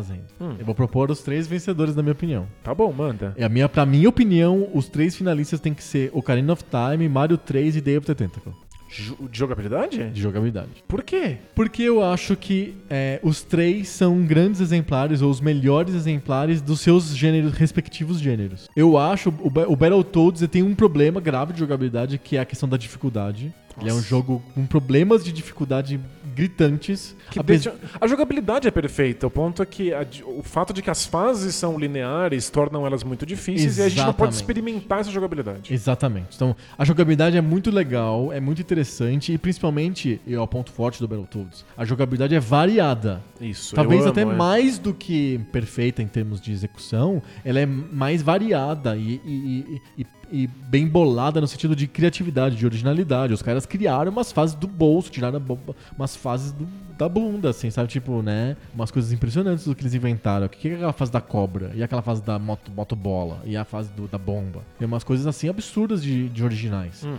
Mas o problema de execução é que torna o jogo muito impossível de você fruir. A, a dificuldade é, um, é um, um bloqueio terrível, assim, na vida de quem joga Battletoads. É que a gente tá abrindo mão de uma das melhores jogabilidades de todos os tempos, porque ela é difícil de ser experimentada, mas por uma decisão de jogabilidade também. né? Exatamente. Então, Então, Battletoads eu acho que o Battletoads não consegue se manter por causa da dificuldade. Boa. E Shenmue, eu acabei de rejogar na versão remasterizada, e embora as ideias de jogabilidade sejam incríveis, a execução dela não é o tempo inteiro excelente. Fale sobre isso. É, o Shenmue propõe coisas, é, a, a interação com o mundo que acontece através da jogabilidade é muito legal. Então você usa um gatilho pra mirar nas coisas e quando você mira nelas, ela é a coisa fica presa na sua câmera e aí ela é acessível. Aí você aperta um botão e aí você pode pegar e aí você pode rodar e ver todos os objetos. Então explorar coisas muito simples, explorar coisas na prateleira de uma loja, explorar as coisas do fundo da gaveta, ir no, no altarzinho da, da família e ficar pegando cada coisa individualmente é uma escolha de jogabilidade muito legal. Sim. É que nem sempre mudar de uma coisa que você está olhando para outra é, é fluido, às vezes é muito lento, às vezes se mexer até chegar naquele lugar não é a coisa mais fácil do mundo, porque o Dreamcast não tem dois analógicos. E aí jogar Shenmue 2 é ver toda a solução desses problemas de jogabilidade. Se mexer é muito mais fácil, é, escolher qual objeto exatamente você está vendo para poder pegar é muito mais simples, é, poder escolher coisas diferentes para serem conversadas, porque no Shenmue a jogabilidade é meio travada na conversa, você sempre conversa sobre um único assunto. Sim. Então, jogar o 2 mostra como o 1 um tem propostas muito boas que não são perfeitamente Não executadas. foram alcançadas. E a gente tá falando aqui de jogos, que já sobrou sua nata, que são a perfeita execução de suas propostas. Exatamente. E o Shenmue não. O Shenmue, inclusive, propõe mais do que ele pode morder. É, ele realmente ele faz um prato, ele vai no buffet, ele pega um prato imenso, ele não sabe comer aquilo. Exato, é demais. então eu, eu admito que, frente à perfeição de jogabilidade das outras coisas, Shenmue é mais original, se propõe muito mais do que os outros, mas não alcança. Eu acho que é muito parecido com Battletoads no sentido de que são dois jogos hiper variados, né? Que em, em que a ideia, o, o- a ideia dos, dos desenvolvedores é criar um, coisas grandes em escopo. Isso. É, eu vou fazer uma coisa gigante. Então, Battletoads tem 700 tipos de fases diferentes e de coisas novas. O Shenmue você pode fazer umas coisas bizarras pra fazer uma corrida do pato, sabe? Tipo, você pega uns objetos, a lata de feijão da lojinha e fica olhando, né? Você anda na rua e fala com as pessoas, é uma coisa em escopo gigante. Mas em termos de execução, o Battletoads sofre muito com essa questão de jogabilidade, de dificuldade. A questão da dificuldade pega demais pro Battletoads. E o Shenmue, eu concordo com você. Eu acho que ele, ele tem esse- esses detalhes que tornam a coisa meio travada, meio... É, porque ele, ele tá tentando lidar com uma coisa que é muito difícil no momento, que é o 3D. Aham, Então a jogabilidade sofre o tempo inteiro por ser 3D. sei. Ele- as soluções são criadas pra isso, mas elas são meio truncadas, às vezes muito lentas. Existe uma coisa no Shenmue que é lento por, por conta de escolha, que é o ritmo. E eu acho que isso que é essencial. Esse, Mas- é, é por design, né? É por design. Aham. Mas tem coisas que são lentas porque a câmera trocar de um objeto por outro em cima da mesa é meio lento. Porque às vezes você conseguir focar no objeto que você quer interagir é meio complicado. Dá uma engasgada. O, jogo, o jogo engasga né, né, nessas coisas. Se mexer nesse mundo já é meio engasgado. Uhum. Por conta do, do 3D, da ausência de um segundo analógico. É, o gatilhão lá. Tem que andar com gatilho. Inclusive, mesmo. Isso foi no- melhorado no remaster, né? mesmo no remasterizado, eu achei que não funcionou. Eu jogo usando o gatilho, usando os controles originais. Porque ah, o problema não é só colocar um analógico, é estrutural. O jogo não foi pensado para esse analógico, sabe? Uhum. Então ele, ele, ele, ele não se adequa muito ao que a gente entende por mundo 3D hoje. Sei. Então, é só porque não é perfeitamente azeitado que eu a- a- acho que o Shenmue pode sair dessa. Eu acho que va- vale uma, uma palavra sobre os jogos que ficaram. É, porque o Super Mario Bros 3 é... É o supra-sumo do jogo É o de plataforma. supra-sumo da plataforma. É tudo perfeito, é a melhor física possível, é a melhor velocidade, o ritmo. É tipo, é, é o auge de muitas escolhas de jogabilidade diferentes, né? Sim. É muita variedade, variedade de poderes, variedade de mundos, variedade de, de, de coisas que você pode. de caminhos que você pode trilhar numa Sim. fase. É, não tem como, né? Ele é o. ele É, é a, o jogabilidade, máximo. a jogabilidade de plataforma do Mario 3 é inigualável. Eu acho que talvez seja até a melhor jogabilidade de, de plataforma do Mario. Eu gosto mais do Mario 3, isso é óbvio do- na história do Poco Pixel. Eu gosto mais do Mario, do Mario 3 do que do, do que o Mario World, que é um- o que veio depois de plataforma. Depois o, o gênero ah, demora pra voltar né, na, na linhagem Mario, né? A plataforma. Acho que volta no Wii, o U, sei lá, no Wii. É, fica um bom tempo com jogos descendentes do Mario 64. Mas o Mario 3 pra mim é o ápice do jogo de plataforma. Como que o jogo de plataforma pode ser variado, desafiador, mas ao mesmo tempo recompensador, ele não te fode, ele não é o Battletoads. O Battletoads te fode, o Mario 3 não. Você, você fica bom de verdade nele, você treina e joga e você consegue ir pra frente. E provavelmente é a melhor física de todos os jogos Mario. É quando você Nossa, é se muito sente bom. perfeitamente no controle. E né? as adições que eles colocam, o Mario, o Mario Raposa, o Mario Sapo, o Mario Estátua e tal, são adições que fazem sentido pra jogabilidade, são bem pensadas. É, o fato é que tem gente que joga até hoje, faz, Sim. tentando quebrar recorde ou criando Eu- fases o, do zero. o Mario né? 3 é o jogo que eu mais jogo no, no Switch. Faz sentido. Porque eu- é, o Mario 3 é um dos 30, 40 jogos que a Nintendo resgatou no Switch, no Nintendo, Nintendo Online lá deles. E tem lá os, os jogos que eu jogo bastante ainda, é o Dr. Mario, até o, do- jogo do Yoshi lá, que também é um jogo estilo Tetris. Mas o Mario 3 é um jogo que eu jogo hoje como se fosse novo, sabe? É, é. Porque a mesmo. jogabilidade é muito gostosa. É, O Super Mario World ele faz algumas coisas de jogabilidade que eu, que eu continuo defendendo como melhores e mais inteligentes. Como O as- Yoshi, né? O Yoshi, as fases terem múltiplas saídas. Aham. É, o fato de que você altera as fases anteriores, porque surgem blocos novos, então a fase fica diferente. Eu acho isso uma jogabilidade muito interessante, de você ter que voltar a explorar as fases. T- Transforma o modelo do Super Mario numa coisa nova. Sim.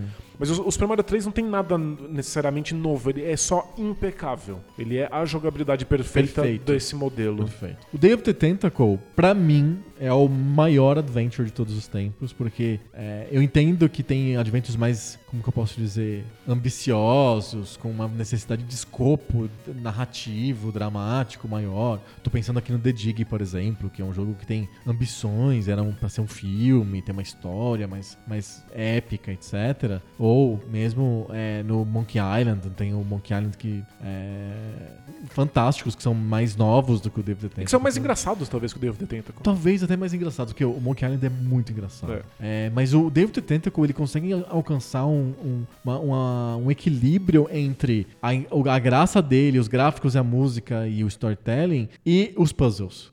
Nunca esses caras ficam acima dos puzzles. O- acima de tudo, o David the Tentacle é um jogo que tem puzzles muito bem bolados. Então, o, por exemplo, o The Dig, ele obviamente ele teve que abdicar dos puzzles terci- no, no último terço do jogo pra, pra contar a história logo. Tinha muita história faltando pra contar no, quando o jogo tava muito encaminhado. Então eles, eles cortaram os puzzles e falaram, ó, bota tudo em diálogo mesmo e foda-se. E aí os, os puzzles foram obviamente descartados, jogados pra um segundo plano.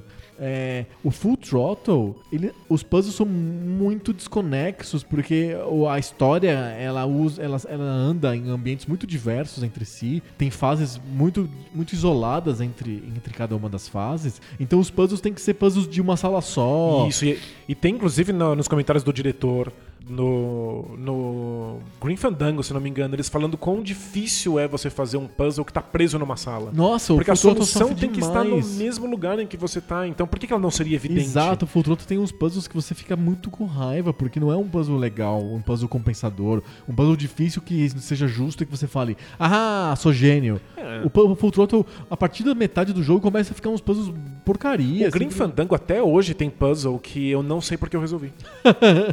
eu simplesmente usei um item em algum lugar, aconteceu alguma coisa, eu não entendi direito o que foi, nem por que, que aquele item teve aquele efeito e você passa. Exato. É, é difícil mesmo. Eu acho que o, o the Tentacle, ele tem esse modelo de que os puzzles são em salas fechadas, porque cada um tá preso no seu próprio tempo, né? É, mas as salas são tão Mas grandes. Elas são não só são muito grandes, como você pode interferir nelas com os objetos vindos do futuro do passado. de outras salas. Então você, você sempre pode ter uma grande sacada. Você tá preso ali naquele tempo, você vai pro outro e fala assim, bom, mas talvez se eu fizesse isso nesse tempo, eu tivesse, eu tivesse algum resultado no outro. Eu acho que o, o grande lance do Day of the Ten- do Day of the Tentacle que faz com que os puzzles sejam tão bons e tão compensadores é que ele é uma continuação do Manic Mansion. O Manic Mansion era, como você estava dentro de uma mansão, o, tudo que você tinha ali naquele jogo era os puzzles. É. Então os puzzles têm que ser forçosamente muito bem bolados. No, o, Manic, o Manic Mansion ele só tem uma dimensão. O Day of the Tentacle, quando ele evolui, ele, ele triplica as mansões, porque tem uma mansão no passado, a tua mansão presente e a mansão do futuro. Isso faz com que os games designers tiveram a chance de fazer puzzles que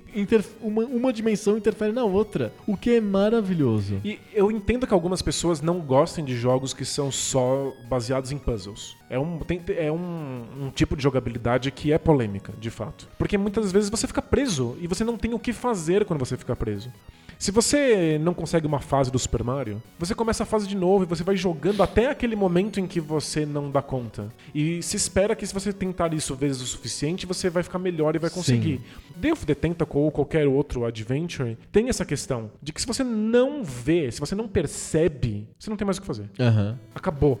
É que o Day of the Tentacle, por ter puzzles muito justos, por Muito ter bem puzzles bem bolados. bolados, inteligentes, interessantes, e se você não tá dando conta de um puzzle, você vai pra outro personagem em outro momento e lida com outros puzzles, torna uma experiência mais democrática. É porque assim, de onde vem a história dos, dos três personagens, de eles você poder trocar de personagem e, e no tempo? Vem do Manic Mansion. Manic Mansion era isso, você tinha sempre três personagens, só que ele se podia trocar o tempo inteiro, por- principalmente porque ele pode ser preso. O, vem o, você encontra com o Weird Ed lá e ele te prende, ele te leva na cadeia, esse, na cadeia que tem dentro da mansão, e ele te prende, e você é obrigado a jogar com outro personagem pra tentar abrir a cadeia pra salvar aquele, o menino que tá preso. O, o, o David Tentacle presta um tributo a isso, ele homenageia essa, essa jogabilidade com os- as dimensões temporais diferentes que você pode ficar trocando de personagem o tempo inteiro. Mas é eles igual, tão- só que eles, tão, eles têm a mansão inteira à disposição. Isso, eles têm realidades diferentes, com puzzles distintos, então se você trava em um, você vai pro outro. É um jeito de você continuar jogando, mesmo quando você ainda não percebe a solução. Exato. É, um- é uma dificuldade. Se você não consegue resolver um sudoku, não tem o que fazer. Você não vai ficar continuar tentando, Eu acho que sabe? a distribuição dos puzzles do the Tentacle é muito incrível.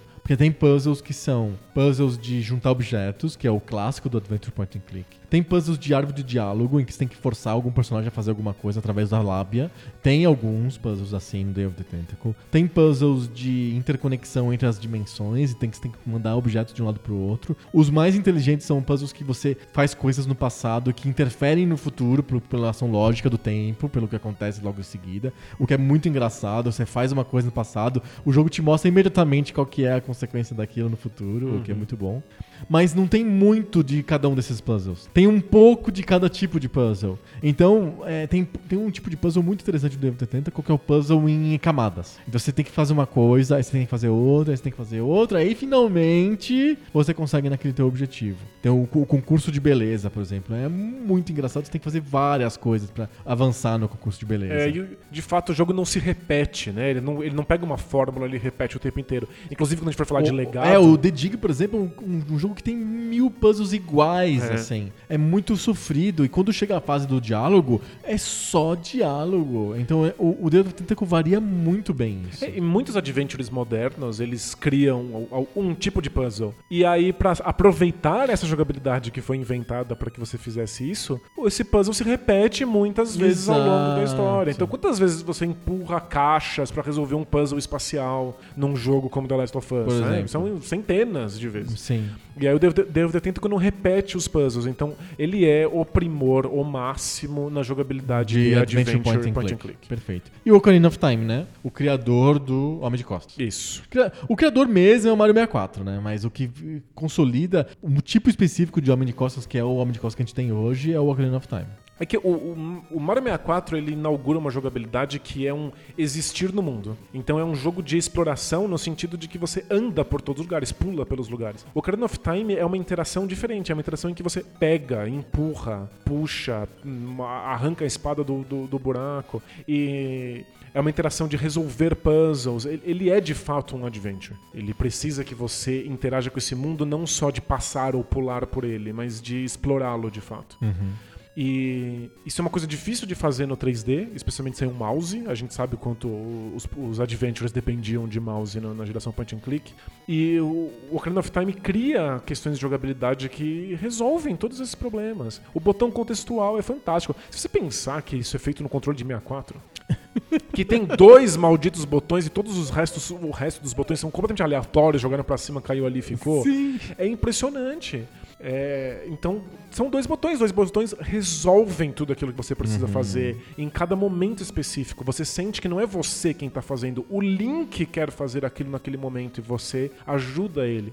E o fato de uma mira é, central, aquele gatilho louco do 64, que trava o Link num único inimigo. E aí, quando você se move, você se move ao redor do inimigo. E isso tornou possível o combate em 3D. Então é, é uma solução que ninguém tinha imaginado ainda. Travar uma mira, que coisa absurda. E o, o, o Ocarina of Time faz isso acontecer. Sim. Então, é gostoso combater, é possível combater à distância, inclusive, é possível combater no corpo a corpo, é possível fazer coisas de, de plataforma pulando de uma plataforma para outra, mesmo que não exista um botão específico para pulo, então você não pode pular em qualquer lugar. É, a exploração do mundo é, é- é interessante, se mexer com esse personagem funciona muito bem. É, é um primor de jogabilidade que ainda hoje faz sentido, ainda hoje é interessante jogar e que ainda é um modelo para absolutamente tudo Concordo totalmente. em, no- em termos de adventure. né? Perfeito. Temos aqui então definidos então os três finalistas, confortável com Battletoads e Shenmue eliminados. Acho que sim, faz sentido. Faz Eles se- sentido. A gente tá falando de outros três jogos que são. State of the art, são É os isso. melhores das é o suas áreas. ápice disso aí, né? E Shenmue e Battletoads não são. É o ápice disso aí, tá ok?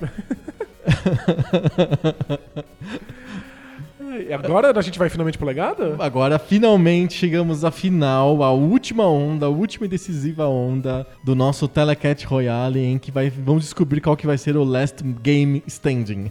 Não é o Last Man Standing, The Last Game Standing. Qual que é o jogo que vai vencer? Dos três, a gente, a gente tinha bolado com dois, ficou com, é, com- com- A gente tinha bolado com quatro, agora são três. Ótimo.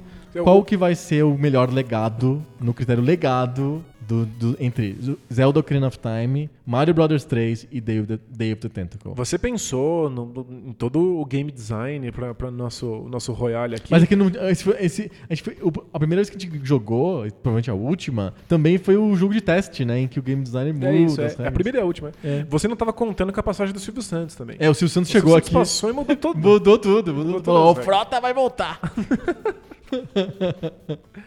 Ai. E aí? Legado, a gente falou longamente sobre os três jogos que estão aqui na final. Zelda Ocarina of Time, Day of the Tentacle e Mario Bros 3. A gente tem que escolher qual desses jogos tem o maior legado. É. Você quer fazer como? Você quer fazer tirar o band-aid de uma vez ou quer fazer aos Não, poucos? é. A minha posição é notória. Pra quem conhece Poco Pixel, eu já falo do legado de um desses três jogos há muito tempo como o maior legado. Eu tendo a concordar, mas eu quero fazer aos poucos. Isso, então a gente vai arrancando os perdedores. Eu acho, que a acho gente que começa o- com o Devil the Tentacle, né? Claro, evidente. O David the Tentacle, infelizmente, ele é um dos últimos grandes adventures. Ele tá bem. Ele não tá. Ele tá no final da vida, do ciclo de vida do gênero, mas não muito no final. Ele tá no terço final, digamos assim, mas não no- no- na ponta. Quem tá na ponta, no- nos estertores do gênero, é o Grim Fandango. O Grim Fandango é que é o, o último dos moicanos mesmo, assim. É o jogo que, que ficou marcado pra sempre como o cara que fez a, a, a porca torcer o rabo lá pros, pros adventures, Pois né? É o Grim Fandango. O Day of the Tentacle, ele tá um pouco antes. Mas o, gênero não andou pra frente depois dele. É, teve lá o The Dig, o próprio Grim Fandango e vários Monkey Island, mas de, de alguma maneira ele começou a entrar em decadência, né? É, é, não, É. não aconteceu, o gênero não floresceu mais. Momento bizarro. Bizarro. O Green Fandango tem um legado muito maior que o Day of the Tentacle. Porque o Day of the Tentacle tem como legado o fato de que ele é muito bom. E é claro que a, a LucasArts queria continuar fazendo jogos desse tipo. Então, é, é, o, o Adventure, esse modo de contar histórias, esse modo de apresentar o mundo, é uma coisa que deveria ser mantida. Então, isso existe como um legado inconsciente. As pessoas querem Sim. continuar que isso, que- que- querem continuar esse, eh, essa, Quer jogar de novo essa isso, série. quer jogar mais um pouco. Mas a, a LucasArts já sabia que esses jogos não vendiam e que o- a, a solução seria colocar esses jogos nos consoles. E aí o Green Fandango faz isso. O Green Fandango tem uma série de coisas medonhas que hoje refinadas são padrão da indústria. Então, por exemplo, o, o the Tentacle é um jogo de inventário. Sim. Né? A gente, você abre um inventário, tem todos os itens e você vai tirando esses itens do bolso e tentando usar eles pra ver o que acontece. É basicamente isso. O Green Fandango, em vez de ter um inventário de fato, o que tem é o personagem tirando as coisas do bolso.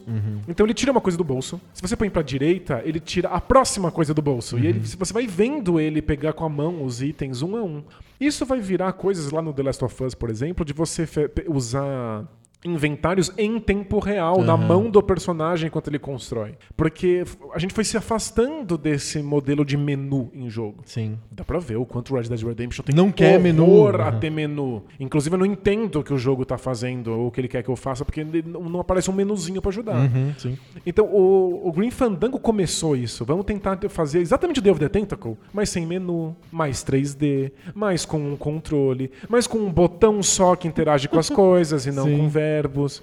Então, o, o of the Tentacle tem um legado de que queriam que ele continuasse existindo, mas ah, aceitava-se que esse modelo havia morrido, que era preciso modernizar, e a modernização do, do Green Fandango matou o gênero. Pois é. Porque não, é, é ruim, a jogabilidade é muito Você ruim. não consegue jogar. Mas refinadas todas as decisões horríveis do Green Fandango, a gente tem hoje os Uncharted, Mas os é Red Dead Redemption o lance é que o Red Dead Redemption e o Uncharted não são. Não, eles pegam elementos do Green Fandango, mas não são jogos de adventure point and click. Ou de adventure, ponto final. É que às o Uncharted vezes... é um pouco adventure, é, o Red Dead às vezes é um pouco adventure. Mas o, o Green Fandango faz isso 100% do tempo. É o, o- é o trabalho principal dele. Exato, é. Porque ah, muitas coisas que a gente faz, no, por exemplo, no Uncharted, no- nos momentos de puzzle do Uncharted, Aham. lembram muito o Green Fandango de Lembram especificamente os jogos do Indiana Jones Sim. da LucasArts. Claro, por motivos óbvios. É, então, alguma coisa vive ali, né? Sim. Mas o Day of the Tentacle como modelo em si virou farofa. Sim, é. Eu acho que o, o- E os Adventures Point and Click,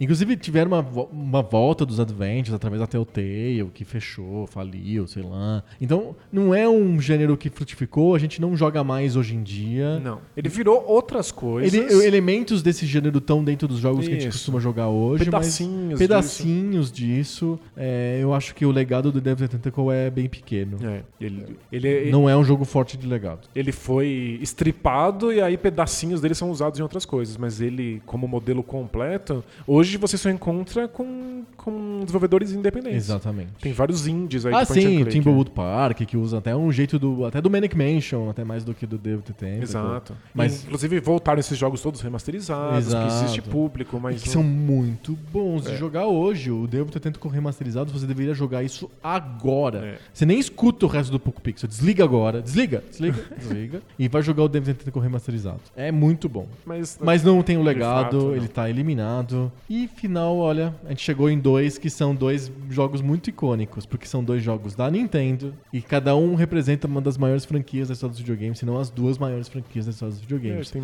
Nós temos um Zelda contra um Mario. É. E acho que fica aqui aquela demonstração de que a Nintendo talvez não tenha os melhores gráficos, talvez não tenha a melhor produção, às vezes parece que falta dinheiro na produção do jogo, mas eh, de alguma maneira eles, eles encontram o, o padrão de jogabilidade de uma geração. Exato. E o, o Mario virou o padrão da jogabilidade de plataformas e o Zelda se tornou o padrão de jogabilidade de, da- de- do gênero Homem de Homem de Costas. costas. É. E aí, eu, assim, tendo a dizer que o Mario Bros 3 tá numa posição muito próxima da do Day of the Tentacle. Porque o- a jogabilidade de plataforma também não foi mais pra frente do que o próprio Mario 3. Teve o Mario World e a coisa foi parando. É, então aqui é- temos um, um problema de admitir que estamos gravando isso em 2018. Certo. Porque o legado não acabou. É verdade, é, Né? claro. Então é, é óbvio que a maior parte dos jogos é homem de costas hoje. Muito, muito. Mas estão surgindo mais e mais jogos plataforma. Muitos. E a cena independente. Nesse modelo do Mario? Dos Marios de Nintendinho? Muito, muito próximo desses. Jogos. Especialmente da, da parte final mais bullet hell do, do, Do Mario, do 3. Mario 3. Nossa, o Bullet Hell do Mario 3 é de arrepiar os cabelos. Então, e tem muita coisa surgindo nesse modelo, cada vez mais, progressivamente mais nos últimos 10 anos. E agora a gente tem os candidatos a jogo do ano em 2018. Vamos lá. Você tem lá o. Indicados a jogo do ano 2018. Tem lá o Red Dead Redemption, que Dois. deve muito ao Zelda Ocarina of Time. Muito. Tem lá o God of War, que deve muito ao Zelda Ocarina of Time. Também. O E- Homem-Aranha também deve muito ao Ocarina of Time. Sem dúvida. E tem o Celestia, É o Celeste. que tá lá com, com toda essa jogabilidade 2D de plataforma Sim. que bebe diretamente no, no- no No Mario, Mario. 3. Então, é, é claro que já- esses jogos de plataforma independentes já existem há muito tempo e tem um público nichado, mas muito fiel. Mas eles são cada vez mais mainstream. Tem cada vez mais gente procurando quais são os de plataforma que tem nesse console. Então, Mas você concorda que isso é uma coisa que tá voltando agora, depois de ter sumido? então, que continuou existindo nos últimos 10 anos. Muito subliminarmente lá É. no, no nicho específico dele. Mas vamos ver, daqui a uns anos, tipo, o, o, o legado a gente tem que passar a linha aqui, mas eu acho que no futuro, esses jogos de plataforma 2D vão, vão voltar. Quando a gente parar com essa coisa de eu quero os melhores gráficos, que é uma coisa que já tá diminuindo Aham. Progressivamente, a gente vai E o voltar Switch treina as pessoas a não quererem mais os melhores gráficos. Sem dúvida. Porque as pessoas querem, eu acho, as pessoas querem a praticidade de ter portátil o jogo também. E aí tudo bem, pe- perde um pouco os gráficos, não tem problema. Eu penso isso na minha vida, porque o Switch acaba sendo um videogame mais conveniente na maioria das vezes. Claro.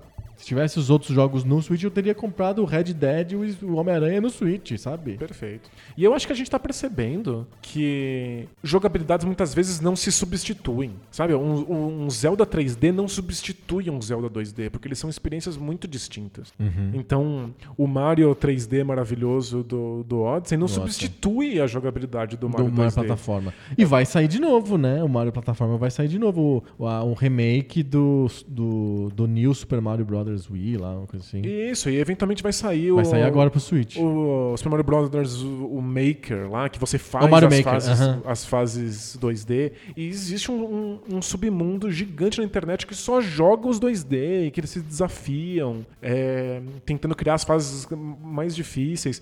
Não substitui o 3D, o 3D faz uma coisa e o 2D faz outra. Então eu acho que o legal do Super Mario Bros 3 é maior do que ele parece hoje quando a gente vê os jogos AAA.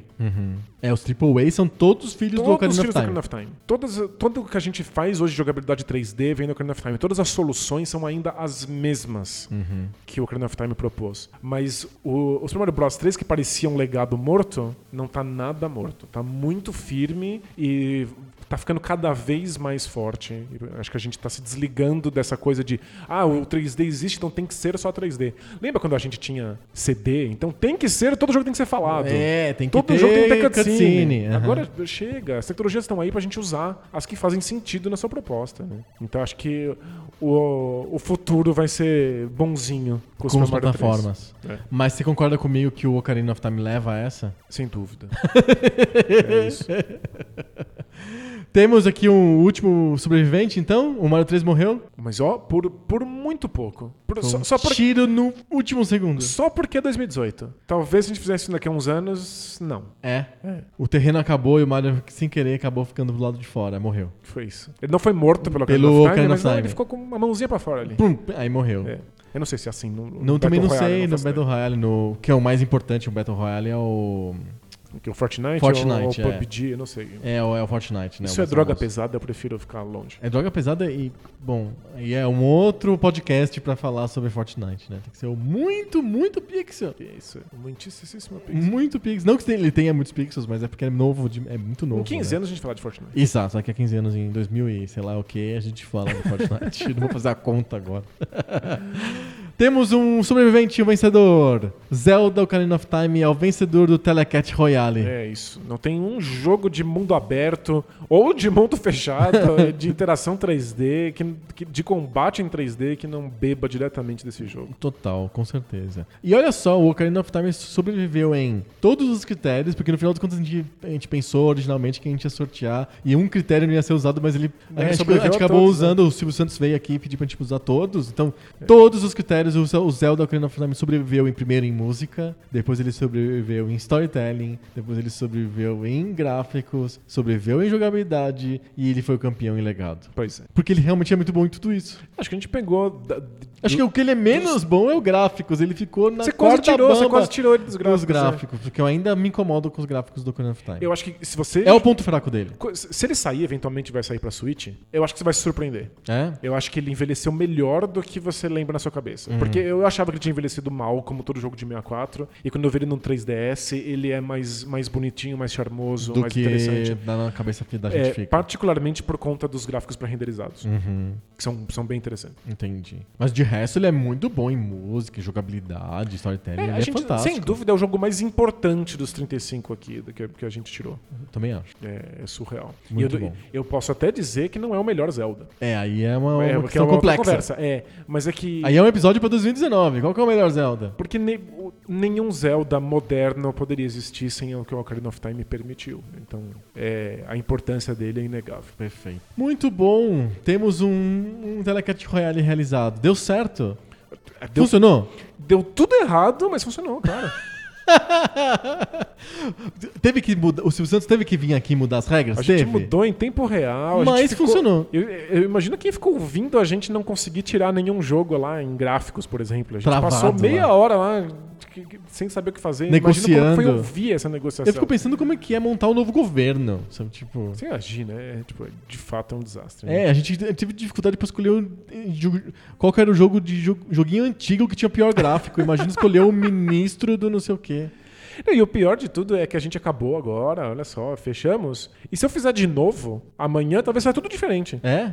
É porque sorteio vai que aparece o storytelling logo no primeiro. Pois é, o resultado pode ser totalmente distinto. Sim. Eu posso ter mudado de 10 pra alguma É, coisa. no né? Fortnite também, você joga de novo e ganha, perde, sei lá, muda tudo. Justíssimo. Mas é, então, por, por sorte, Não é nada que a basquete gente faz aqui que é sempre dá- definitivo. dá, né? dá é científico, ganhou melhor e tal. Aqui é ba- esculhambação. É, então, mas é- por sorte não é definitivo, a gente pode dormir tranquilo. Exatamente. O Ocarina of Time levou o, o, o Telecat Royale de 2018. Bacana. E com isso, o Poco Pixel termina a sua temporada de 2018. Olha só. Ah, Ah, 35 episódios inéditos é, entregues, mais um monte de almanaques, porque a gente teve uma, um hiato no meio do ano. ah, é verdade. Tivemos Aconteceu, férias né? é, no meio do ano. E agora, 30, 35 episódios depois, estamos quase no episódio 150. Vai ser especial também? Vai ser especial, não sei o que, que vai ser.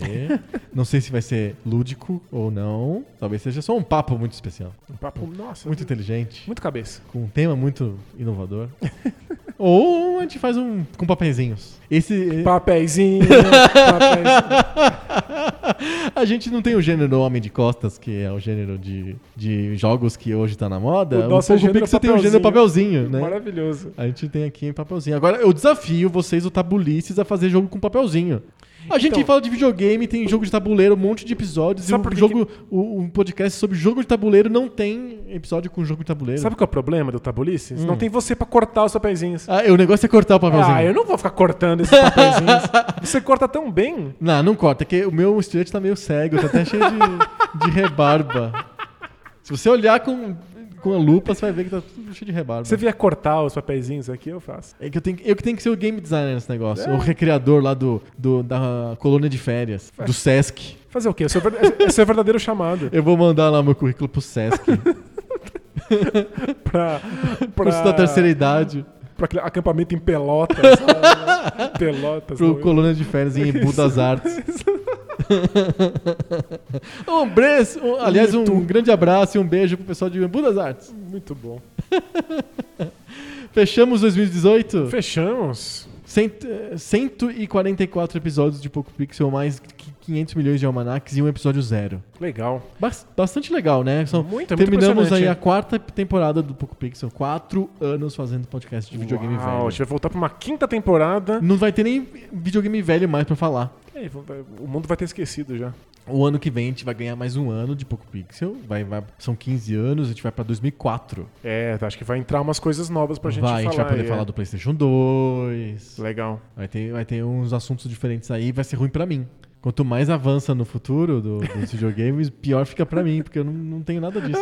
Eu não joguei nada disso. Ah, a gente dá um jeito. Vou forçar você a jogar umas coisas aí. É, ser- acho, que, é- acho que vai ser o jeito. Ou a gente faz papelzinho. Ou um monte de remaster. Tudo remaster, a gente Ah, mas remasteriza. é bom. Porque a gente, a gente mudou nos últimos quatro anos. Daqui a pouco vão ser cinco. É verdade. A gente vai entrar na quinta temporada. A gente vai ter mais temporadas pra remasterizar temas. A gente Pois fez é, esse Tem ano. coisas que eu quero Um quarto de dos, novo. é. exato, um quarto dos, dos episódios desse ano foram episódios remaster e um deles inclusive gerou uma série de discussões filosóficas sobre a permanência dos videogames. Quando a gente remasterizou o episódio de pirataria, sem querer a gente acabou mudando e Virou uma série. virou é. uma série sobre a cultura dos videogames e a, a história dos videogames. Foi, foi muito legal, assim. Acho que ano, ano que vem a gente vai poder falar de coisas novas, de alguns videogames um pouco mais recentes, mas acho que tem muita coisa pra gente re- redebater, porque sai sempre coisa legal. E muito papelzinho pra cortar. Ah, isso sem dúvida nenhuma.